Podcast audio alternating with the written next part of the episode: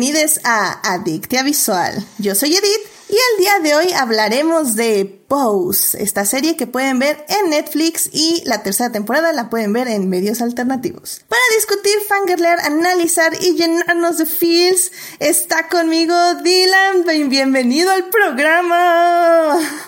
Ah, muchas gracias, estoy muy emocionado de estar aquí. Sí, oye, mira, es que eh, para el público hoy estrenamos invitados porque ya faltaba, este, ¿cómo se dice? Estrenar en este programa. y pues me alegra muchísimo que hayas venido y eh, pues sobre todo hablar de esta gran serie que creo que le puede gustar a mucha gente y creo que no se conoce tanto, lamentablemente. Lamentablemente a mí también me sorprende tratar de platicar de esto con alguien y que no haya muchísima gente que, o que hayan visto uno o dos capítulos, yo decía, pero ¿por qué no te cautivó tanto? ya sé, ya sé. Y bueno, también está aquí con nosotros para comentar la serie, Gel, Gel, bienvenido al programa. ¿Qué tal? Buenas noches, aquí de invitado de, ¿cómo se llama? Compartido del otro, de nuestro programa madre que tenemos. Sí, sí, hay de crónicas al multiverso que, que siempre ahí, este, me, me, estoy robando gente de crónicas para que vengan acá a platicar de lo que no les dejan platicar en crónicas y viceversa, ¿no? Pues sí, exactamente. De hecho, en este práctico, particularmente de esto hace un año se las dije y nada, que han dicho nada. Oye, que, que, tengo que confesar que de hecho yo empecé a ver la serie justo porque la recomendaste en Crónicas. Así que puedes estar tranquilo de que tus recomendaciones no, no, no caen en, ¿cómo se dice? En terreno infértil. ya las metáforas se me van siempre a mí, pero, pero bueno, el chiste es que sí rindió frutos tu recomendación. Yo vi la serie y me encantó, así que... Qué bueno. Así que no te preocupes. Y bueno, pues ya saben, querido público, que si se quieren unir a la conversación, pueden estar aquí con nosotros en el canal de YouTube o en Twitch, donde estamos en vivo los lunes 9.30 de la noche. O nos pueden escuchar en diferido en las distintas plataformas. Entonces, bueno, pues antes de hablar de series, obviamente tenemos que salvar lo que amamos.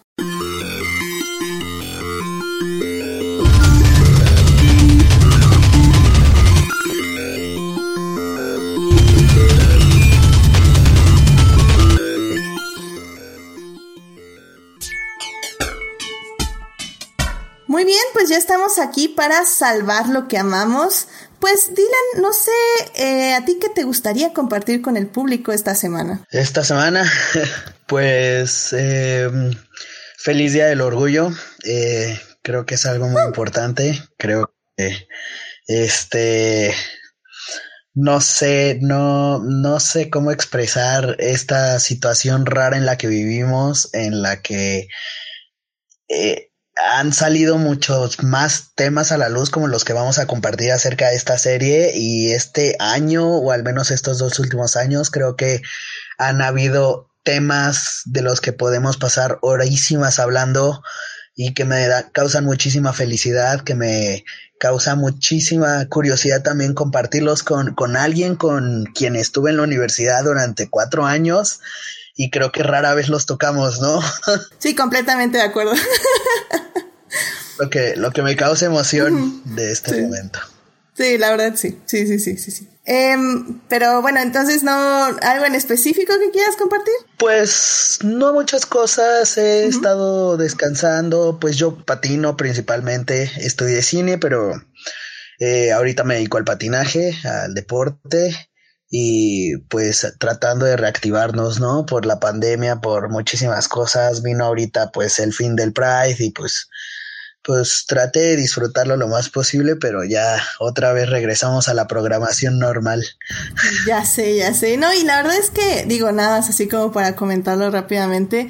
Sí, yo me acuerdo cuando empezaste con esta pasión del roller derby, cómo te empezaste a adentrar y querías hacer un documental y no manches, o sea, creo que fue, fuiste como una inspiración en ese aspecto porque era algo que básicamente no estábamos estudiando, porque no estábamos estudiando Derby, pero, pero creo que al final del día nos inspirabas, ¿no? Con, con ese ánimo y esas ganas de, de patinar y de adentrarte con todo y, y creo que al final del día, pues esto, eso está muy padre y, y para mí, eh, en tu recolección de, esta reunión, por decirlo de alguna forma, eh, creo que yo salvaría eso, ¿no? Que, lo que más recuerdo de ti era eso, como esa pasión por algo que muchas personas podían considerar un hobby, pero que tú convertiste en una profesión básicamente. Sí, pues aquí sigue la pasión, el amor, hay muchos obstáculos, pero aquí seguimos y la misma pasión también la,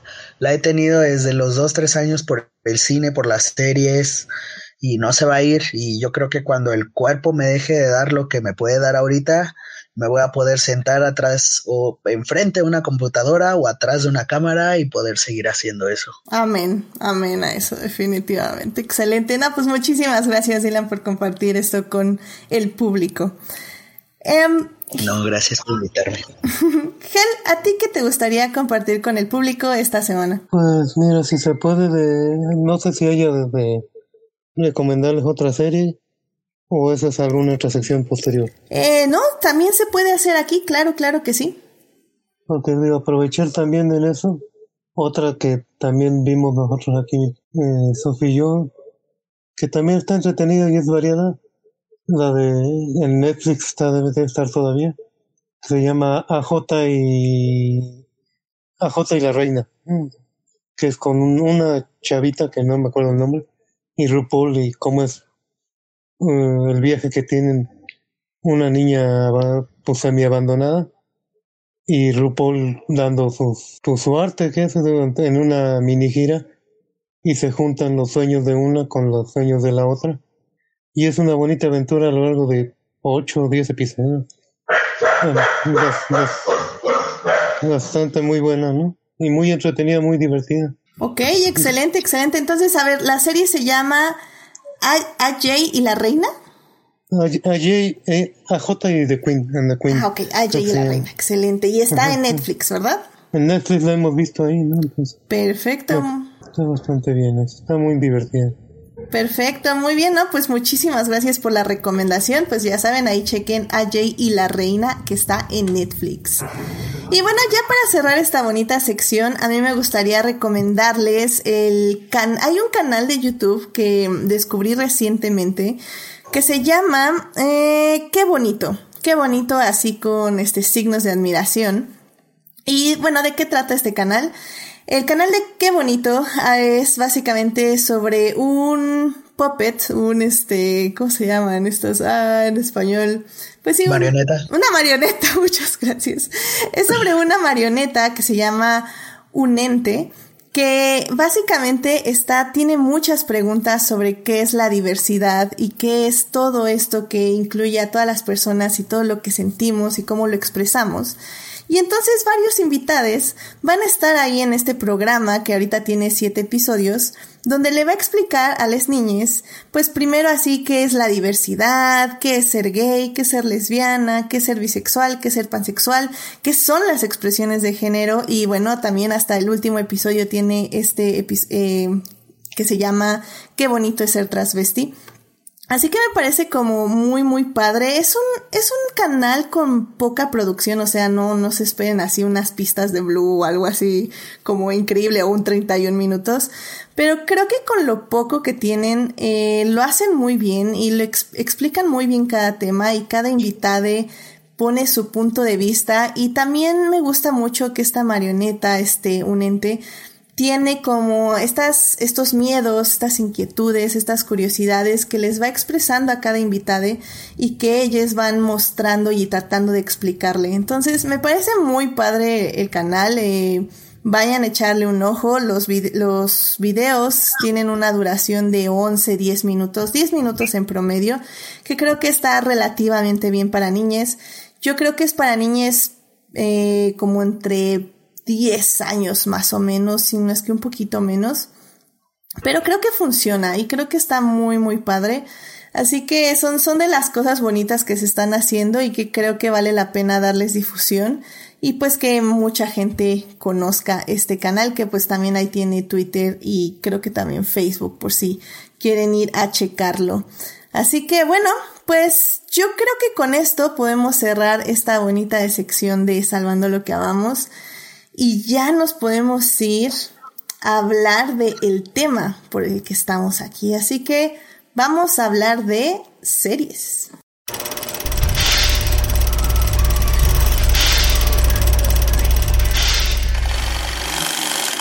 Muy bien, pues ya estamos aquí para hablar de series en este programa de Adictia Visual. En esta ocasión vamos a hablar de la serie Pose. Pose es una serie que se estrena en el 2018. Eh, consta de tres temporadas. La tercera temporada se estrenó eh, a inicios del mes pasado, si no mal recuerdo, y pues terminó ya en este mes, inicios de junio. Eh, los creadores de la serie son Ryan Murphy, Brad Falchuk y Steven Canals. Em, yo sé, yo sé que la palabra Ryan Murphy puede traer mucho miedo. Todas las personas que conocen eh, productos de Ryan Murphy, pero aguántenos porque la verdad es que esta serie eh, creo que la tocó muy poco o, y lo poco que la tocó estuvo bien, entonces no teman, no teman que Pose Pose funciona con Ryan Murphy. Así que lo bueno es que eran varios creadores. Y bueno, pues ya esta tercera temporada fue su última temporada. Ya no va a haber más Pose para tristeza de nosotros. La verdad es que es una serie muy buena. Y pues, para decirles de qué se trata, en la primera parte vamos a hablar de la trama en general, sin spoilers, para decirles más o menos qué pueden esperar y por qué la tienen que ver. En la segunda parte ya nos vamos a adentrar más en los personajes, en todos sus arcos y cómo estos fueron evolucionando durante la serie para mostrarnos estas increíbles protagonistas que pues, realmente nos asombraban en cada, en cada temporada por las decisiones que tomaban y por, por cómo, cómo afectaban a las demás personas que las rodeaban. Y bueno, y en la tercera parte vamos ya a tocar este tema de la visibilidad y cómo se está manejando en la televisión y en las series hoy en día. Eh, sobre todo creo que hoy, que es eh, básicamente el Día Internacional de, del Orgullo, creo que es muy adecuado haber hablado de esta serie. La verdad es que no lo planeé así per se, pero pues se dio, entonces qué padre. y pues vamos a hablar de ello, claro que sí. Entonces, eh, pues vámonos a la primera parte. It is not a donut hole, but a smaller donut with its own hole. And our donut is not a hole at all. Muy bien, pues estamos aquí ya en la primera parte para hablar de Pose, esta serie que pueden ver las primeras dos temporadas en Netflix y la tercera temporada Está en medios alternativos, pero la verdad es que no dudo que Netflix la ponga en un par de meses máximo. Entonces pueden irse viendo la primera y segunda temporada y alcanzar ya la tercera cuando la ponga Netflix, si, si no son personas de medios alternativos. Y, y bueno, pues Pose es una serie increíble que me recomendó Gel, o bueno, escuché su recomendación en el programa de Crónicas del Multiverso. Así que Gel, ¿por qué no nos dices más o menos de qué trata Pose y por qué debería verla el público? Bueno, este, para empezar les diré que esa me la, yo la conocí gracias a, a mi, a mi pareja, mi mujer Sofía, que ella le, pues es parte de la comunidad y es y prácticamente no me la puso y desde el primer momento que me la que nos pusimos a verla a mí me fascinó muy muy entretenida muy y trata un tema más que nada de la de la cuestión de la yo diría yo de la vida de los travestis transexuales eh, de color de Nueva York en finales de los mediados de los ochentas empieza la, la serie, ¿no? Y a partir de su vida, en un, eh, cómo es un par, una parte de su vida, y es muy interesante, es muy divertida, muy entretenida, y también es muy, pues muy explicativa de las cuestiones, y si tú has conocido en este país mismo ese tipo de ambiente, te das cuenta que aunque aquellos están tratando de los 80, 87 empieza, si tú empezaste, yo al menos, yo conocí tipo un poco de ese ambiente hace 10 años y estaba igual que como estaba en los ochenta y tantos, aquí en México, ¿no? Entonces dicen, bueno, como que ha pasado mucho tiempo y sí, y aquí apenas estamos en eso. en ese tiempo, ¿no?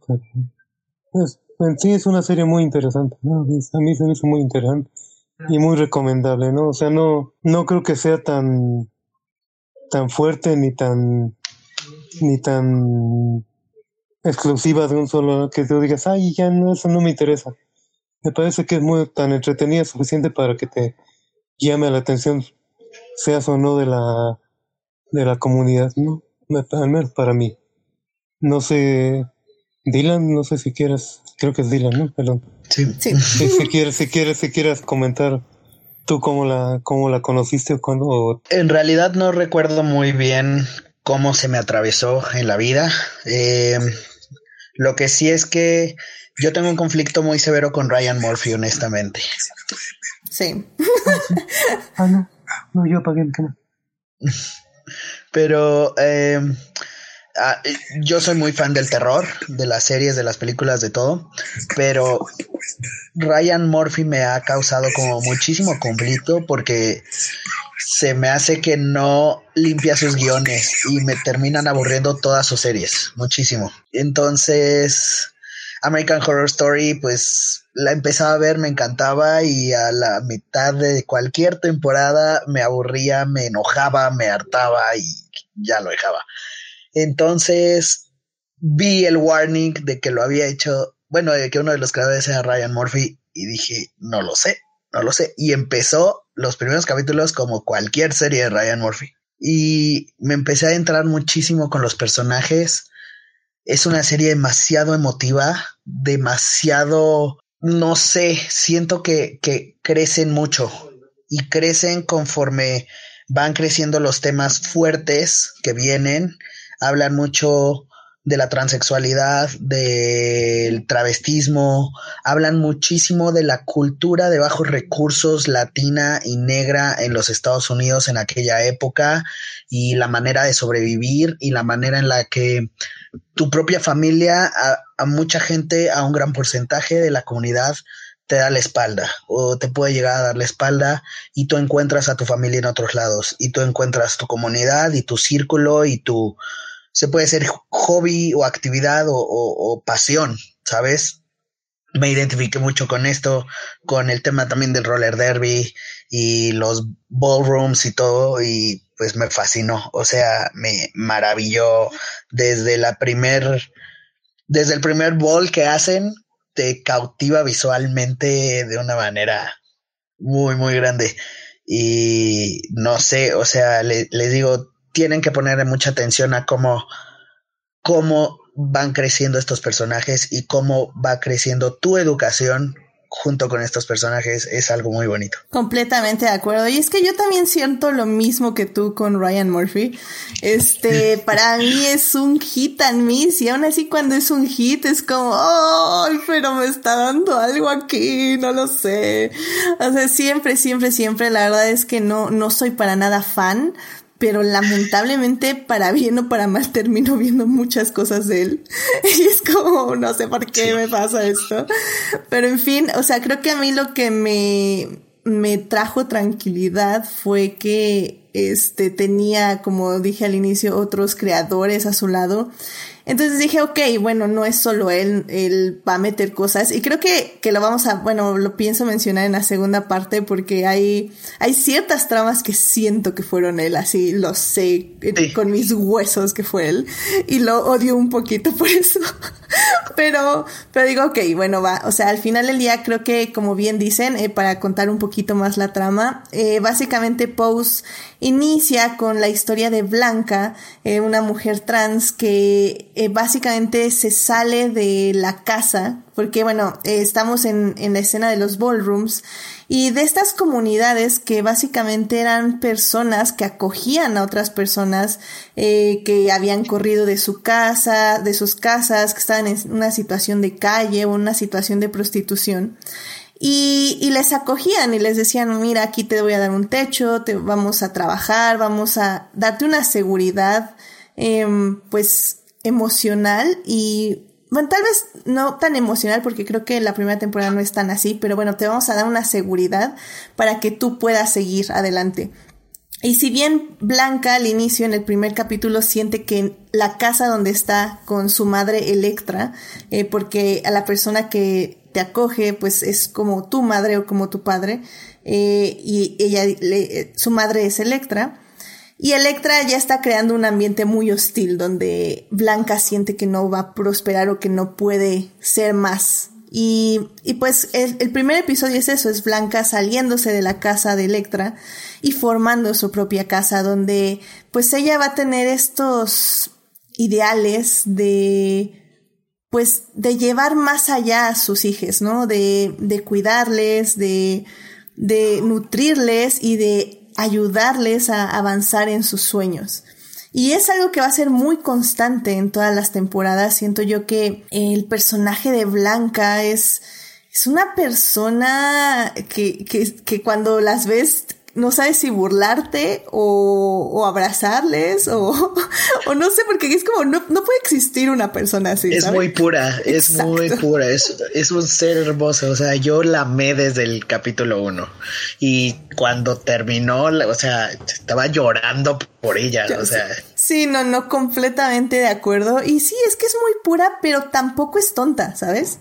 Exacto. y, y creo que eso me gusta mucho porque a veces siento que la televisión trae estos personajes y dice, sí, son puros, pero son tontos porque se aprovechan eh, de ellos y les hacen cosas y al final del día sí siguen puros y les sale todo bien, pero ya se aprovecharon y la pasaron mal un rato, ¿no? Y creo que eso de Pose me gustó mucho. Creo que los personajes sí pasan malos ratos.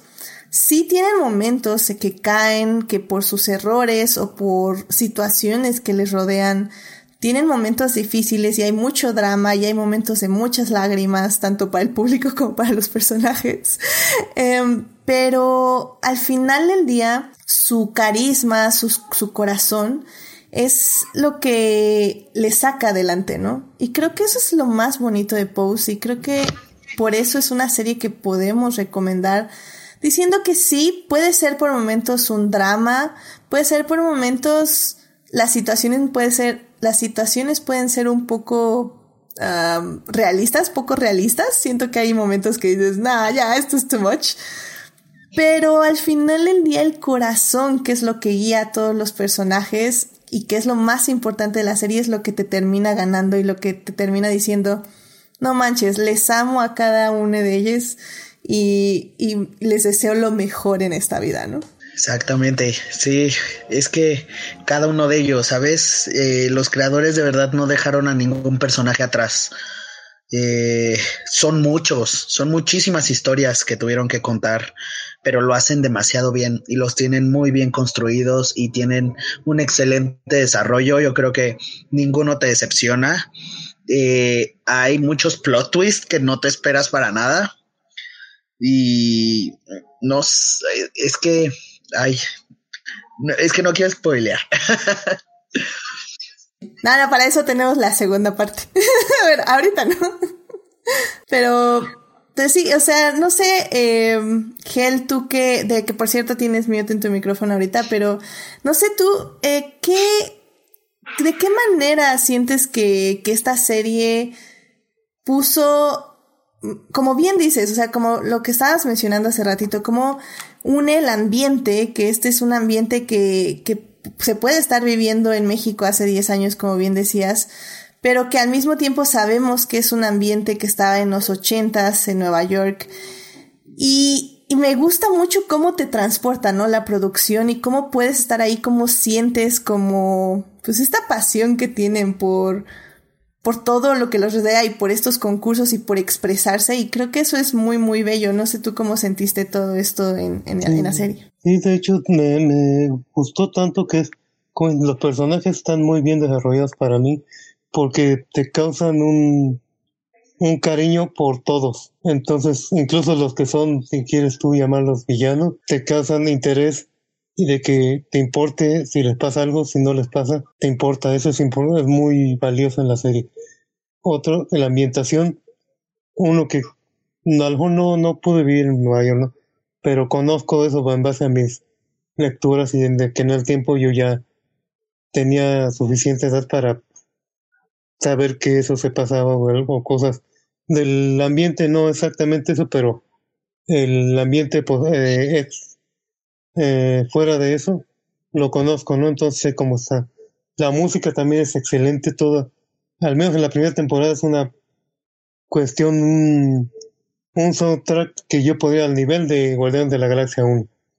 Así de espectacular, de, de genial, cada canción variada y toda buena, buena, buena, buena, buena. Y de todo. Esto tiene hasta heavy metal, una balada, pero es un heavy metal. Todo muy padre, la ambientación, en serio los personajes como avanzan y mientras ese se avanza, bueno, dejamos este y avanza el otro, ahora el de acá, ahora retomamos por aquí, ahora avanzamos un poquito más para este lado, ahora acá, ahora este está sufriendo, ahora va para allá, todo muy padre, la verdad que es una de las series que está mejor conectada y mejor desarrollada de, de uno al ocho. Fue muy bueno. Y todos, todos los temas, todos los personajes, creo que están de las mejores series que yo podría decir que están a mitad. Y en la personal a mí sí, Lion Motion a mí me gusta porque yo American Horror, nosotros aquí la queremos muchísimo. Entonces, vimos esta, pues también está muy padre, ¿no? Ah, sí, sí, muy bien, sí. Y sí, eh, eh, estoy completamente de acuerdo contigo. Creo que inclusive, por ejemplo, creo que Electra, que como bien decía es la madre de Blanca, empieza siendo como muy antagonista, pero al final del día creo que igual que, eh, que otros personajes, deja de ser antagonista y tiene su propia, su propio contexto y sus propias capas y finalmente te terminas enamorando de ella, ¿no? Eh, y qué pasa con todos los personajes, excepto Blanca, que creo que como bien decíamos es el personaje más puro y, y el personaje que siempre va a tener esa pureza por delante. más que nada ella creo que va a tener obstáculos, pero no tanto como defectos. O sea, sí tiene defectos, pero no es como una traba en sus arcos.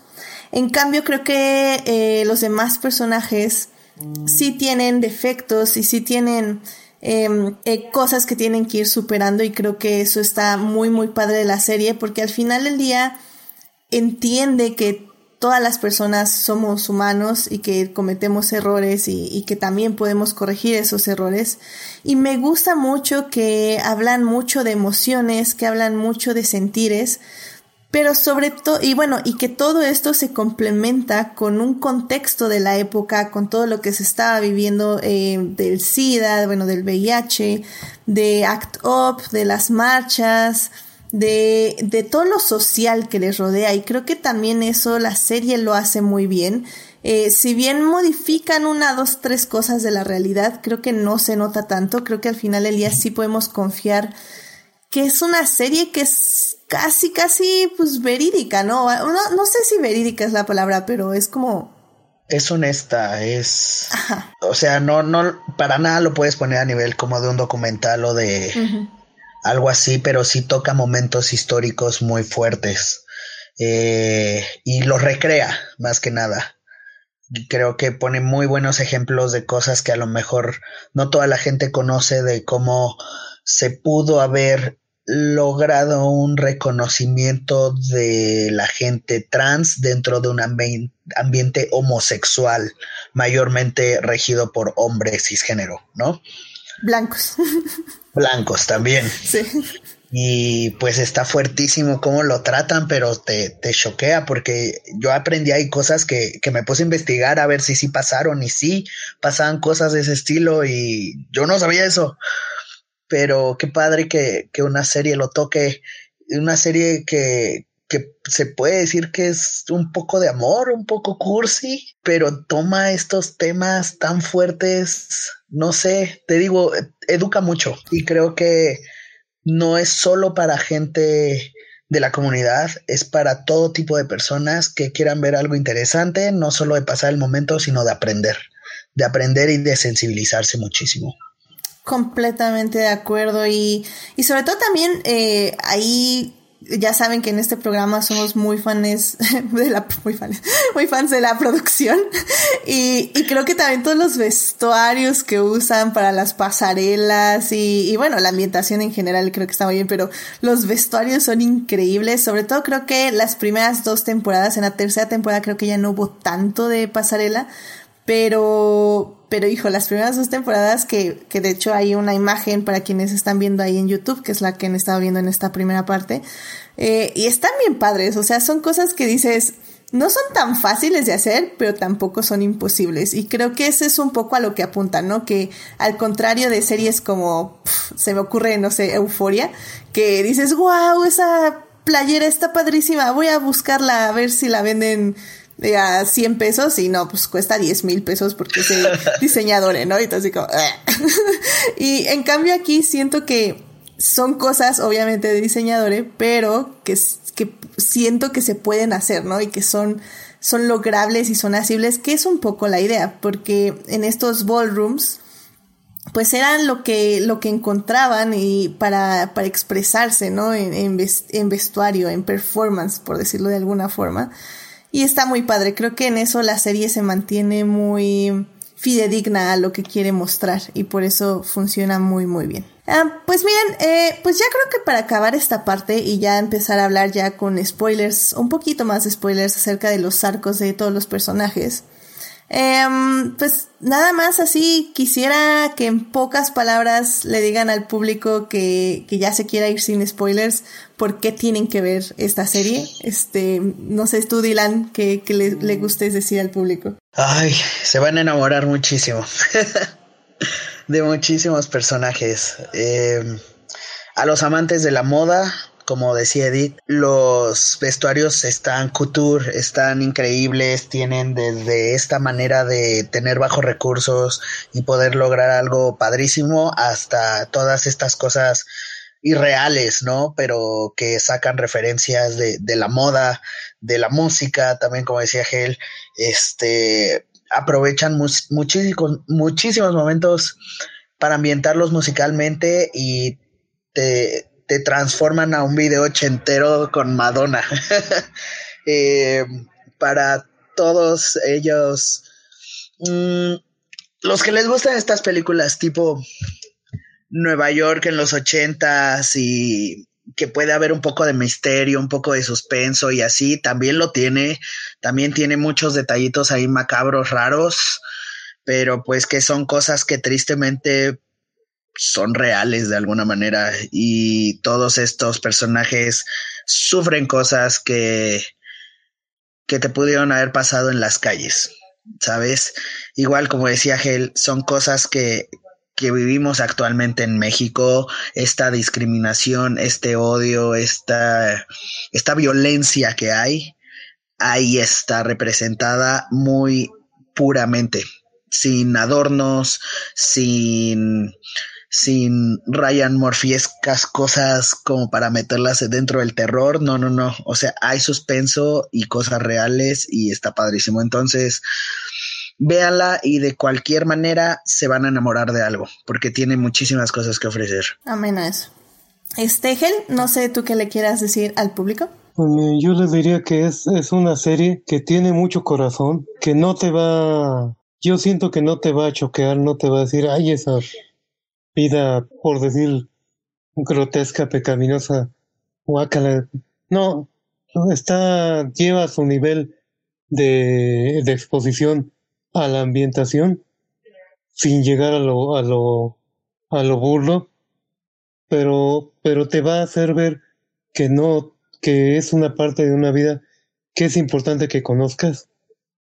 Así como quieres conocer el, el ámbito de tantos géneros de, de series, de, de cuestiones que tú ves políticas, este, deportivos, este, de romance, de, esta es una parte de una vida, de un, de una, de una comunidad que en sí misma, como lo dicen en algún momento, es la parte más baja dentro de la misma comunidad es la parte en la que ellos mismos son despreciados dentro de la misma comunidad. Entonces te hacen que entiendas eso y que veas con un con una serie con personajes adorables y con mucho corazón sobre todo. Es una serie con mucho corazón que te va a entretener y te va a hacer que digas, ah, pues, no creo que digas al transcurrir los que son como 30 episodios, no sé, menos de 30, no digas, ay, me perdí la, perdí 30 horas de mi vida, ¿no? Yo creo que va a decir, pues, estuvo bastante bien y creo que aprendí algo de, de esto, salí aprendiendo y me gustó y me entretuve. Y por al menos las temporadas hay algunas que son las ves y las ves y las ves y las ves y las ves y dices, esto está muy padre, ¿no? Al menos en mi parte. Sí, creo que eh, nada más yo para ya terminar y complementar, creo que estoy de acuerdo en, en el aspecto que sí te deja algo. Creo que hay muchos mensajes dentro de la serie que están muy bien. No voy a decir, no, iba a decir como escondidos, pero no es que estén escondidos, más bien que son discretos en el aspecto de que no te dicen mensaje, eh, PSA, o sea, jamás, o sea. no, no te van a con el pastel en la cara, no. te lo van a decir así, no con, como decíamos en el foro del casting, con, con letrotas rojas, grandotas y subrayadas, no, te lo están diciendo como te comentan en voz tranquila, sin gritarte, sin espantarte, sin llamarte mucho la atención, pero te lo están comentando. Y lo desarrollan muy naturalmente, la verdad. exactamente, eso. Lo metan a la fuerza. Es, o sea, van sucediendo estas cosas y todo tiene un porqué. Entonces, creo que también eso es algo que tiene muchísimo. Además de buen corazón, es muy natural. Sí. Y son mensajes sobre familia, sobre conocerte a ti mismo, sobre cómo expresarte, sobre cómo eh, entender cómo uno interactúa como con el mundo y cómo uno deja que le afecte el mundo o no. O sea, son, son cosas muy bonitas y como muy necesarias para llevar pues una vida emocionalmente estable, por decirlo de alguna forma. Y sobre todo cuando sientes que el mundo es demasiado diferente a ti o que, que no sientes que no encajas en el mundo, que creo que es un sentimiento que todas las personas se pueden relacionar. Y creo que al final del día es algo que tenemos que aprender, que, que la, las vivencias no son tan diferentes entre sí. O sea, eh, los seres humanos somos muy parecidos y que a veces queremos pensar que no lo somos, pero, pero en ese aspecto, en el aspecto de, de buscar quiénes somos, creo que cualquier persona se puede relacionar y lo puede entender. Entonces, en ese aspecto creo que la serie les va a gustar mucho y como bien dicen, tiene un poquito de todo. Eh, y pues al final es una serie dramática, entonces también tiene sus momentos dramáticos, pero, pero están increíbles. O sea, aún así los momentos dramáticos los disfrutas, las risas las disfrutas, los llantos los disfrutas y, y la música, como dicen las pasarelas, yo me la pasaba increíble. O sea, la veía la serie con mi hermana y, y nos la pasamos, no, le pusieron muy alto, no, eso está muy bajo, ¿no? Entonces también, también te involucras con la serie. Entonces eso eso creo que es algo que hace muy bien Pose. Y pues ya les dijimos, la serie, las primeras dos temporadas están en Netflix. La tercera temporada no dudo que esté ya en unos meses, pero bueno, si se echan un maratón de las primeras dos temporadas y ya quieren ver la tercera, está en medios alternativos para que la chequen. Pero pues sí, échenle una vista en Netflix para que también... Y ojo ahí Netflix. Ojo ahí, se durmieron porque este mes pudieron haberla subido. Y hubiera sido un hitazo, pero se les durmió. Sí, que bueno, yo también tengo ahí una queja con Netflix, que es que eh, intentaron poner lenguaje inclusivo en la serie, en los subtítulos. Sí, lo noté. Y, y miren, o sea, lo hicieron, lo hicieron, se les agradece, trato de ver el vaso medio lleno, pero evidentemente nadie checó esos subtítulos, o sea, cambiaron todas las os por es y las as por es y les valió el contexto en el que estaba el lenguaje. no, y, el, y el idioma original, cuando en realidad no había un un ah, ah. Lenguaje inclusivo de por sí, ¿no? Como que solo dijeron, ah, hay diversidad, trata de poner esto y ya, cuando en los ochentas ni siquiera existía el lenguaje inclusivo. Es, que ese es el problema de, forzar las cosas. Exacto. Y decir, es que, es que tengo que ir a... No, o sea, hay cosas que se tienen que hacer, hay cosas que se deben de dejar como es, o sea, no puedes pensar lo que hemos al menos en, el- en mi men- en mi punto de vista, y creo que no soy el único en diferentes aspectos, no puedes juzgar y, y esperar que se cambie el pasado, porque ahora es así. Lo que está en el pasado es el pasado. No puedes venir y decir, no, es que yo quiero que ahora las minifaldas sean largas. No, eso está grabado en el pasado, no lo puedes cambiar. No puedes cambiar las cosas que estaban en el pasado. No puedes agarrar y decir, no, ya no quiero que Margaret Thatcher fuera la dirigente de Inglaterra. Lo siento. Muchas Aunque personas tú quieras vivir una cosa, lo siento, pero eso pasó. Lo siento, no puedes cambiarlo. Creo Aunque que no te guste. más bien se trataron de subir, lo vieron como un tren. Eh, Ajá. Pues sí. Y para Pero- agarrar público, para agarrar audiencia, trataron de meterlo y no iba por ahí. O sea, Y, y miren, no están respetando. Yo, yo creo que lo podían hacer. El problema, siento yo, es que cuando un, eh, en el contexto de la serie, un padre hiperhomofóbico que está corriendo a su hija de la casa, empieza a hablar en lenguaje inclusivo en los subtítulos, es como, I don't, Y I cuando don't llegue know, el you know? pecado y va a caer en eso, dices, no, no, no, era el momento. Exactamente. Entonces, como, ah, creo que, o sea, como digo, veamos el vaso medio lleno. Gracias, Netflix, por poner lenguaje inclusivo en tus subtítulos. Pero no estaría mal que una persona que sepa usar lenguaje inclusivo cheque los subtítulos y también vea la serie y entienda el contexto en lo que están hablando las personas, ¿no? Entonces, Exacto. un, un padre homofóbico que golpea a su hija, mm, tal vez ahí no necesitamos lenguaje inclusivo. Es que eso es muy difícil, te lo digo porque, digo, al menos no te voy a decir en esto, pero te voy a decir de lo, de lo que nosotros conocemos, que es el, el cómic. Yo ten- nosotros tenemos un compañero del foro de hace unos años, años, te refiero a Iron Man, cuando salió la película de Iron Man, que él traducía y lo llamaban a que, que él traduciera y diciendo, vamos a poner esto adaptado a como debe de ser, no nada más ah, bueno, ta, ta, ta, ta, ta, este, esto es perro, ponle dog. No, este, adáptalo bien, no lo tropicalices a lo tonto, adáptalo bien. Eso necesitas, en serio, como bien dijiste, alguien que lo quiera hacer y que no sea nada más por el sueldo. Decir, ah, sí, a mí dame 18 y yo te los tradezco, le pongo el Google Traductor y ten, ahí están, dame otros 18, 18 episodios de lo que sea. No es lo mismo traducir esto Exacto. que traducir Friends, que traducir Lucifer, que traducir Game of Thrones. No puedes poner, por ejemplo, ahorita que no puedes ponerle, porque esté en estos tiempos, no vas a ponerle lenguaje inclusivo a Game of Thrones, nada más por ponerlo. O sea- Ella, que reine de los Driguinis. No, o sea, o sea, Buenísimo. no. Me encanta, me encanta. Yo, yo sí lo apruebo. Pero la gente entiende el punto. Pues sí, entonces ya saben, este, bueno, para ya, ya cerrar este, este punto, pero pues sí. Eh, Netflix tiene lenguaje inclusivo, que si no lo quieren ver porque sí está un poquito mal utilizado, pues cambien los subtítulos. Eh, pero bueno, si no, si no, pues ya ni modo. Así, así échenla, con lenguajes inclusivos un poquito mal hechos, pero con espero buenas intenciones. Así que bueno, pues eh, vámonos ya a la segunda parte para seguir hablando de esta serie. Blow that piece of junk out of the sky! Muy bien, ya estamos aquí en la segunda parte para seguir hablando de Pose, la serie que pueden ver las dos primeras temporadas en Netflix y la tercera en medios alternativos o próximamente también en Netflix.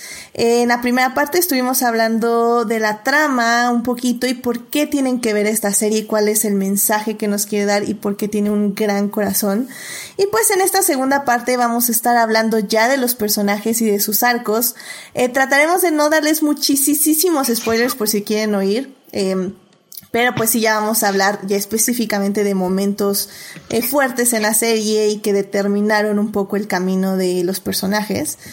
Y bueno, pues eh, creo que al final del día ya hablamos de Blanca, ya hablamos de que es un personaje muy puro, que siempre va a estar buscando lo mejor de las personas y sobre todo sacando a relucir lo mejor de las personas. Y creo que me gusta mucho que la serie le reconozca esto. Al final del día, en el mismo ballroom le dan muchos premios de, de ser la mejor madre de todas las madres y la mejor leyenda y la mejor persona. Y así creo que eso está pues muy padre en sí. La serie sabe y conoce a su personaje. Eh, pero pero bueno, hablemos también de todos los personajes que la rodean, ¿no? Y que creo que tenemos, podríamos mencionar primero obviamente a, a Tale, que es este interpretado por Billy Porter, que bueno, creo que eh, si han estado eh, viendo eh, las alfombras rojas y todo eso, es, es una persona que siempre llama mucho la atención por sus outfits que usa en las alfombras rojas. Y, es la próxima hada madrina de la Cenicienta. Y es la próxima hada madrina de la Cenicienta, claro que sí, va a estar increíble porque lo amo. y, y, me gusta mucho su papel y sobre todo su arco en las, en las tres temporadas porque es un personaje que, que es pesimista, ¿no? O sea, como que por naturaleza propia es tiende un poco al pesimismo, pero al mismo tiempo tiende a empujar a otros personajes, otras personas cuando lo necesitan más. Y si bien tiene como una caída en la tercera temporada donde, eh, bueno, en las temporadas anteriores le diagnostican VIH y, y pues sí tiene como este bajón donde sí entra en depresión de que pues, pues básicamente siente que ya la vida no vale nada eh, creo que al final sí resulta un ejemplo a seguir en el aspecto de que sí une a la comunidad en la que vive de cierta forma y creo que muchas personas le reconocen eso, ¿no? Sí, creo que más que pesimista, creo que diré que es realista. que mucha gente dice que no, no hay, hay una delgada línea entre esas dos definiciones. Con un toque de humor negro muy padre. Porque, porque en cierta forma dice, eh, tiene, como dices, pesimista es, váyanse todos, todos vamos, todo negro. Como dice, él ve de repente, sí, es que estamos mal, pero yo sé que tú estás haciéndolo bien, entonces échale tus ganas. Vamos porque te tenemos, yo te voy a apoyar para que vayamos para arriba. Entonces, eso creo que es una parte de, de no todo es negro, negro, negro, ni, ni triste, triste. Al menos para mí, ¿no? Así como Blanca sí tiene su parte de idealista sí. rosa, pero también tiene el momento en que dice, no, no, no, soy idealista, pero a ti te tengo que apoyar, entonces échale ganas, déjate de andar con tus tonterías. Hay un momento para todo, un momento para andar de novia un momento de novio y un momento para chingarle. Así que a trabajar, a estudiar, a bailar. Sí, en ese aspecto creo que este Blanca, que de hecho es interpretada por MJ Rodríguez, eh, sí también podríamos decir, ¿tú, tú también la considerarías por momentos realista? Yo, yo creo que sí, ¿no? En parte, pero sí tiene, así como un la parte de pesimista de Preitel es la parte en verdad idealista rosa de Blanca, como dicen, es muy inocente, pero de repente sí se baja un poco del, del inocencia para decir, pues sí, pero estoy en este mundo, ¿no? sí, completamente de acuerdo. Claro, le tiene que ayudar a sus compañeros y decirle, oye, date cuenta, ¿no? date cuenta, amiga. sí, ya sé. Y es que eh, en general creo que eh, fue muy interesante y muy bien logrado que la serie se enfocara en Blanca, no, tan, no tanto en el aspecto narrativo, sino en el aspecto de cómo estructuró su guion o, más bien sus guiones, ¿no? Porque todos los personajes eh, orbitan a su alrededor. O sea, tenemos... Los une. Exacto, sí, los une. O sea, creo que eh, queda muy claro que sin Blanca eh, ninguno de estos personajes se hubiera conocido. O, o tal vez se hubieran conocido, pero tal vez no hubieran quedado juntos. O sea, como que habla un poco de la importancia de esta figura que es la madre, porque al final del día eh, creo que es algo que Post trabaja mucho, que es la idea de la familia elegida y que cómo la, sangre en general no importa mucho en el aspecto de que, pues sí, puedes estar unida por sangre con otra persona, pero si esa persona no te impulsa, no te quiere y no te, te reta a ser una mejor persona, a superarte siempre a ti misma, pues no es realmente una persona positiva en tu vida, ¿no? Y creo que Blanca en ese aspecto es la figura idealizada porque voy a decir la idealizada de la madre, pero que al mismo tiempo Blanca sí cumple con todos los elementos para idealizarla de cierta forma, ¿no? No sé. Muy protectora, muy eh, entendible, muy abierta, muy amorosa. Y creo que también de alguna manera la mayoría de los personajes termina regresando a sus familias de sangre. No regresando, regresando, pero regresan a ver qué, por qué me fui de aquí, por qué, cómo me convertí en lo que soy en este momento, ¿no? Y también eso es algo muy bonito, ver cosas por las que te podrías identificar o, o por las que se tienen que pasar para poder convertirse en, en, estas figuras increíbles que son ya en el ballroom, ¿no? O hasta ya en sus vidas personales, como los trabajos que consiguen, ¿no? El nivel de llegar desde estar en el barrio, en la calle, la prostitución y todo, allá ser una mujer empresarial, ¿no? Tener comidas fancies o cosas así. No sé, se me hace padre que, que que crezcan de esta manera, ¿no? Estos personajes tan bonito, tan pues, con tanto sufrimiento desgraciadamente, pero pues así es la vida.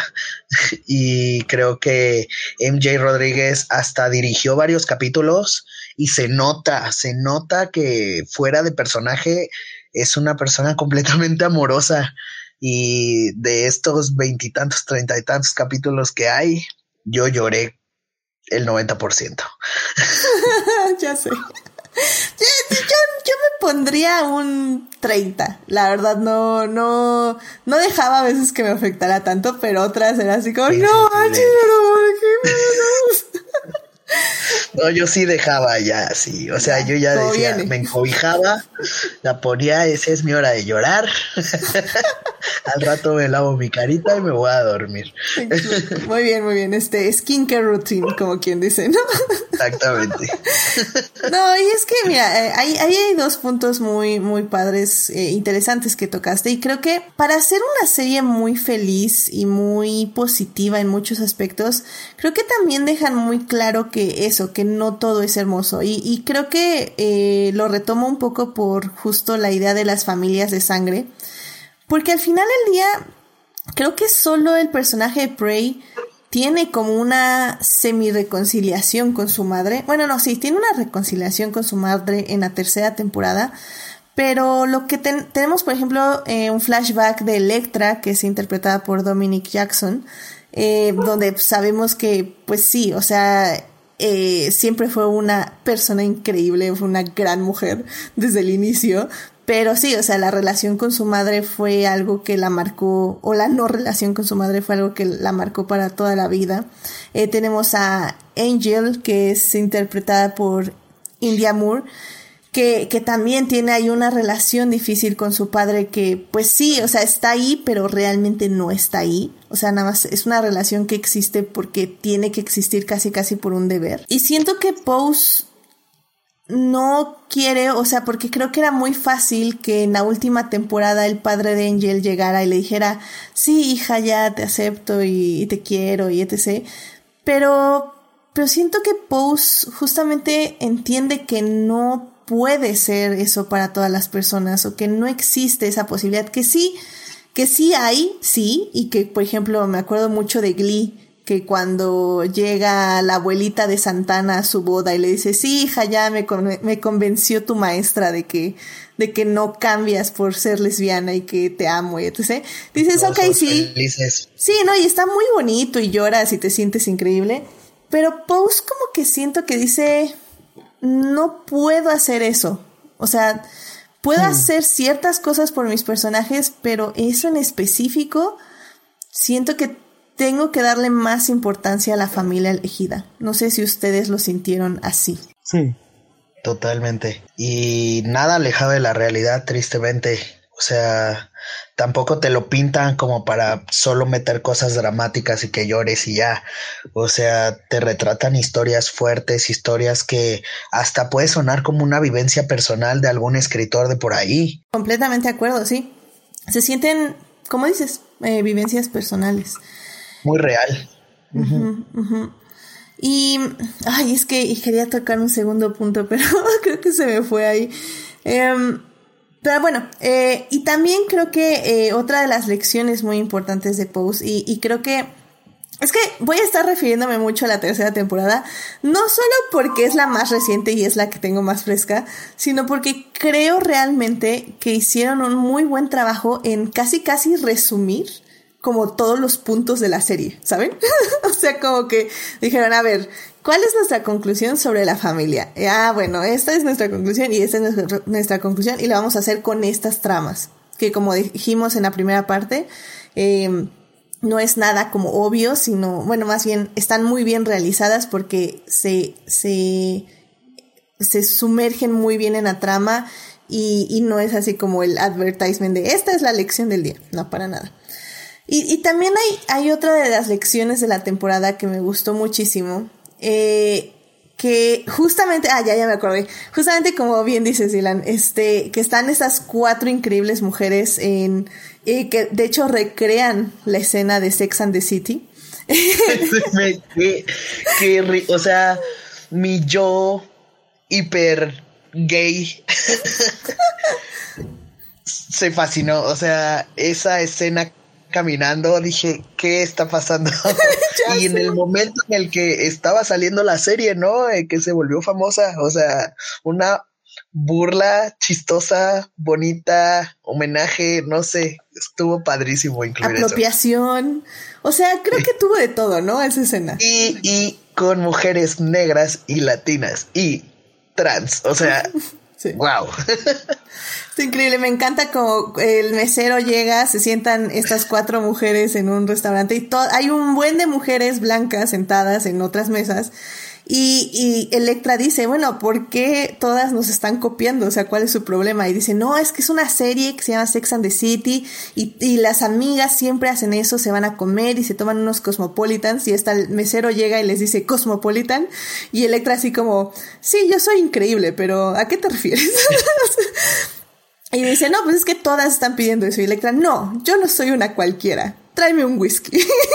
y whisky para todas. no, está increíble. Amé, amé esa escena. Y. Ah, disculpa, es que es, es como una reivindicación a. No me acuerdo en qué temporada pasa esto, pero te acuerdas que se van a un club a comer. Sí, en la segunda temporada, si no mal recuerdo. Y uh -huh. cómo las tratan y cómo las quieren correr y, o sea, es una reivindicación total a cómo ya están seguras, ya están bien, ya, ya las cosas van avanzando a nivel de sociedad, porque ya creo que esto ya era más o menos los noventas, ¿no? Sí, finales y, de los noventas, si no mal recuerdo. Pero cómo cambiaron las cosas y cómo cambiaron los personajes y cómo cambió la historia en unos años, ¿no? También eso está padrísimo creo que, y si, o sea, son muy fieles a todo lo que hacen en los primeros capítulos y cómo lo vuelven a meter en la última temporada. Sí, lo que y hay una frase que me gusta muchísimo de este desayuno, que es cuando cuando Blanca mira alrededor de la mesa y les dice, "Es que se dan cuenta, o sea, nosotras caminábamos en los ballrooms, en estas pasarelas, fingiendo que éramos otra cosa, que éramos este, eh, por ejemplo, contadoras, que éramos modelos, que éramos mujeres exitosas. Y ahorita ya no lo estamos fingiendo. Dice, los ballrooms nos prepararon para que en ese fingir encontráramos como una realidad, ¿no? Y que nos creyéramos esa realidad y que pues nos convirtiéramos en las mujeres que somos hoy, que, que bueno, mira alrededor de la mesa y es que Electra se convierte en esta magnate, este, bueno, que esa, esa trama en serio se la sacaron de la manga y la amé porque... Sí. Pero, pero es muy excéntrica porque sí. el personaje es muy excéntrico. Exacto. O sea, no creo que hasta te la crees, ¿sabes? Sí. no es como que digas, ay, no manches, ¿qué, qué onda? O sea, realmente el personaje de Electra pertenece a ese giro empresarial. ya sé. Y es que, eh, querido público, Electra básicamente eh, se hace, abre unas hotlines de estas, este, eh, con, con muchas mujeres y la mafia la empieza a, financiar y ya se expande y, ya al final, este, ya tiene como en varios estados empresas de web, webcams eh, para, pues así, hotlines webcam, que dice que es el futuro, que evidentemente lo es. Entonces, pues le va súper bien y ya es millonaria. Entonces es como, wow, la amo. Sí, de pasar haciendo cosas ilegales y robando cosas y todo, a ser la magnate del, de, las webcams y de las hotlines, está increíble. ya sé. Y pues Blanca también voltea a ver a Lulu, que también es este un personaje que, que está ahí, que pasa por adicción y que pierde a su mejor amiga, este, Candy. Y, y, bueno, ella se convierte en una contadora. Eh, está también Ángel, que pues básicamente es, es, eh, es, bueno, al inicio igual vive así en la calle. De hecho, es la primera hija de Blanca, que en su nueva casa. Y pues es una modelo, pero también se convierte en mamá, lo cual está como muy interesante y muy padre todo ese arco de cómo ella lucha como para decir es que no, no sé si estoy lista para ser una madre de, de un niño, ¿no? Y bueno, un niño en este caso.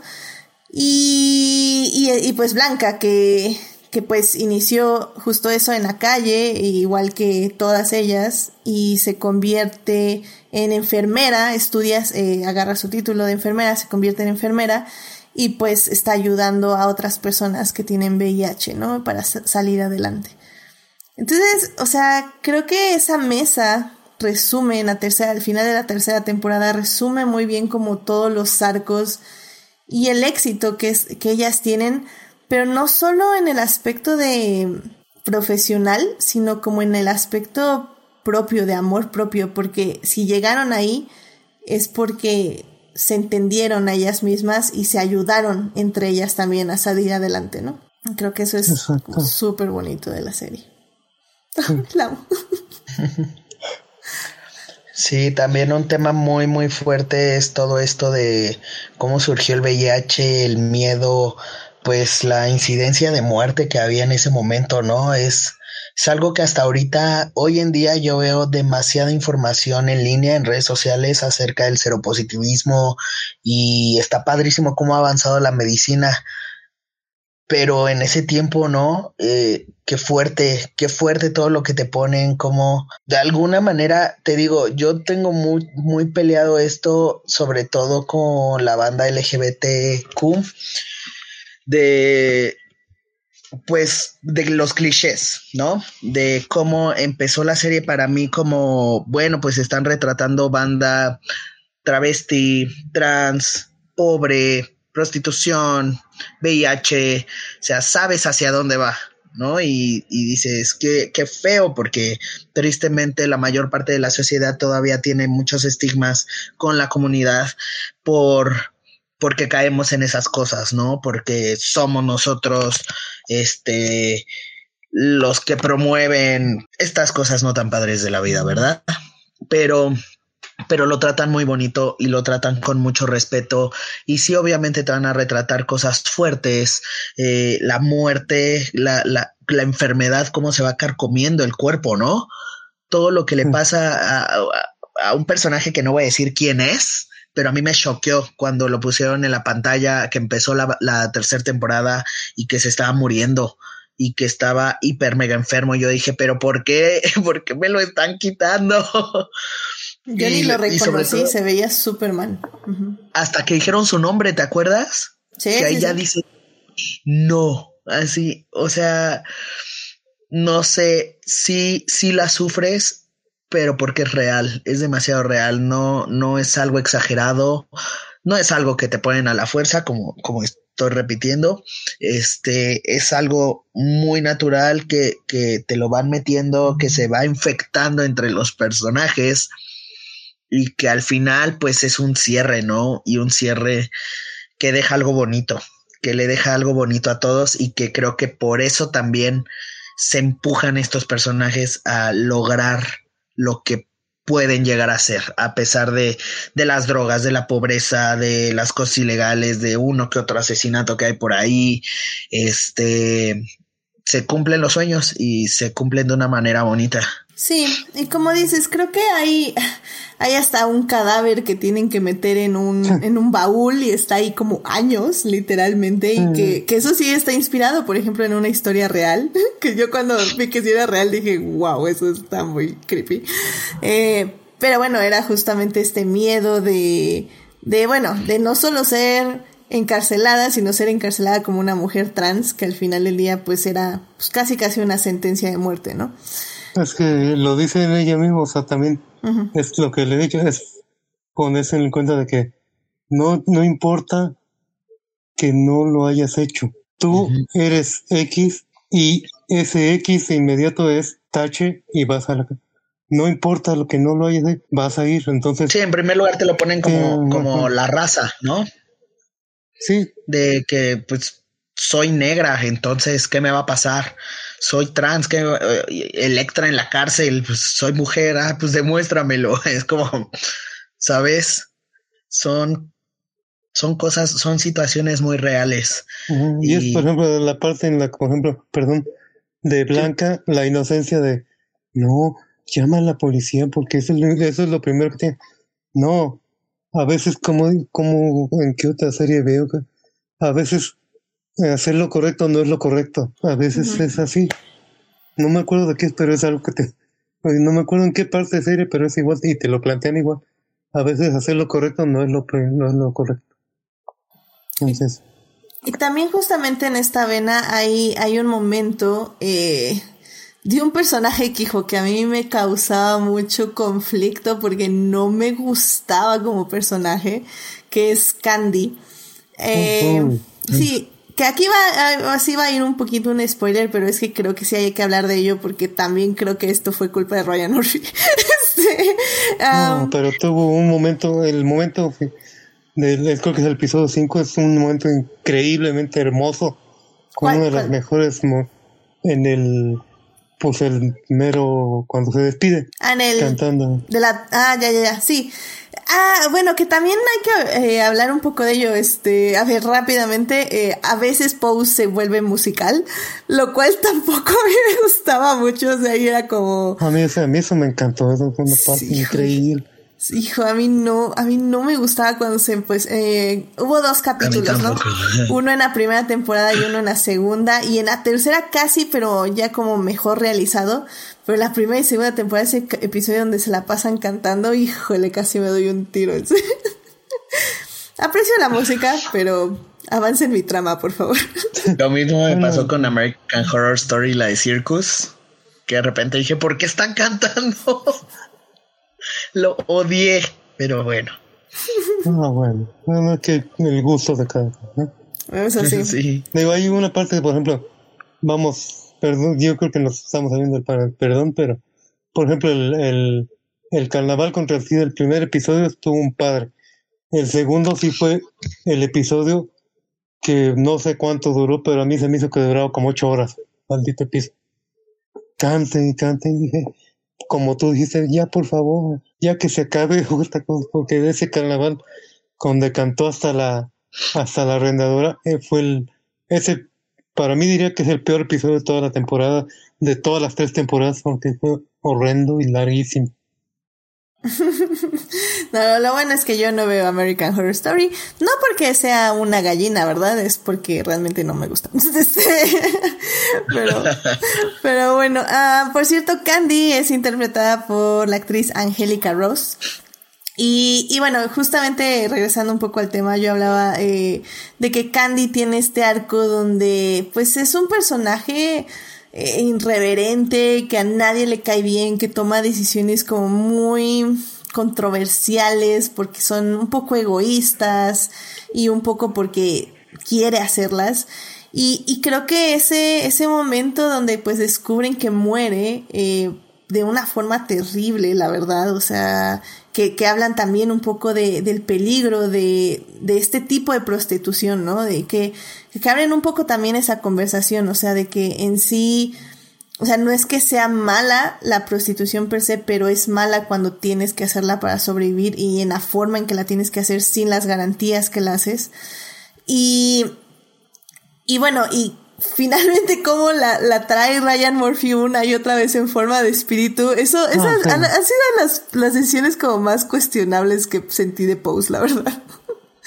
O sea, a mí me gustó mucho, la por ejemplo, el funeral, cómo platican con toda la gente, cómo se está muy padre.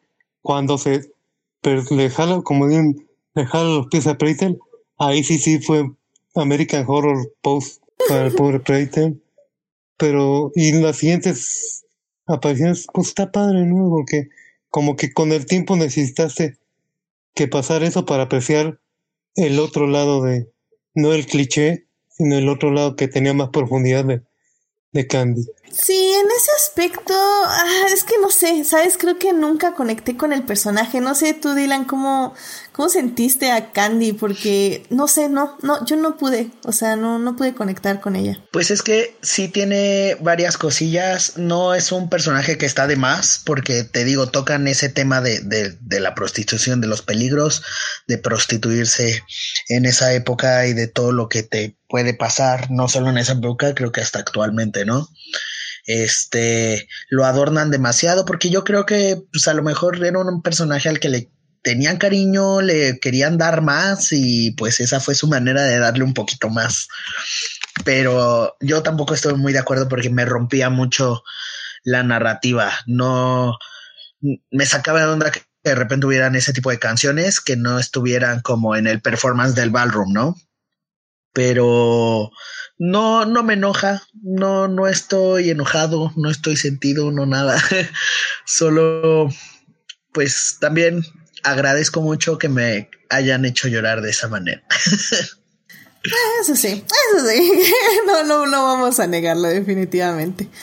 Y bueno, también eh, creo que no hemos hablado, hemos hablado mucho de, de los personajes que principales, todas estas grandes mujeres, pero eh, creo que también falta hablar un poquito de los hombres que hay, porque si bien es una serie que se enfoca en la vivencia de las mujeres trans, eh, tiene esta inclusión de, de Preitel, que es como más o menos principal, porque siento yo que no lo es todo el tiempo, pero sí es un protagónico. Pero también tiene estos otros personajes como Damon, como Papi, este, Ricky. y Ricky, que, que hablan también un poco de esta vivencia y cómo era, eh, pues no solo la convivencia, sino el aprendizaje que tenían con estas mujeres. Y creo que hay un, un momento muy bonito en la tercera temporada que creo que, si bien siento que no lo vimos como tal en la serie, porque como digo, la serie se enfoca en estas mujeres, Papi dice eh, cuando está justo como brindando antes de la boda, como se puede decir como en su despedida de soltero, por decirlo de alguna forma. Eh, ah, no, no, creo que es antes de la boda, ¿verdad? Es como una precopa antes de la boda. Bueno, el chiste, de verdad. el punto es, eh, Papi justamente habla con Prey y habla con Ricky y, y les dice, o sea, es que ustedes me enseñaron a ser un hombre y cómo ser un hombre significa que se puede ser vulnerable, que puedo, puedo ser amoroso y que me enseñaron a querer, a, querer y a, amar de, de, una forma pura. Y gracias a eso puedo amar a, a, Angel, ¿no? Y puedo, y puedo quererla y puedo convertirme en el padre y en el esposo que ella necesita. Y creo que eso me pareció hermoso porque si bien no lo vemos mucho en la serie, siento yo, no vemos eh, mucha convivencia, así muchísima, entre estos hombres. Siento que sí hay un mensaje y sí hay un amor y sí hay una amistad que se ve continuamente entre ellos, ¿no? Ay, sí. Pues también creo que empezaron mucho en la primera temporada a hablar de ellos individualmente y luego se olvidaron un poquito con que Damon se, se, va y ya se concentran más en el tema de, de, ellas, de cada una de sus historias. Pero sí, así como tú dices, sí hay, además de la familia escogida, pues también muy fuerte esto de la amistad y esto de, de nos apoyamos como sea y nos enseñamos y casi casi a cachetadas, ¿no? Como la manera que tiene Preytel de, de educar, de hacer entender a, a estos niñitos, porque al fin y al cabo eran niñitos.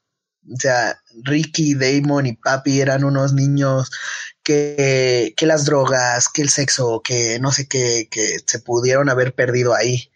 Y, y de alguna manera, pues el papá Preytel mantuvo todo eso a raya junto con, con, con MJ, ¿no?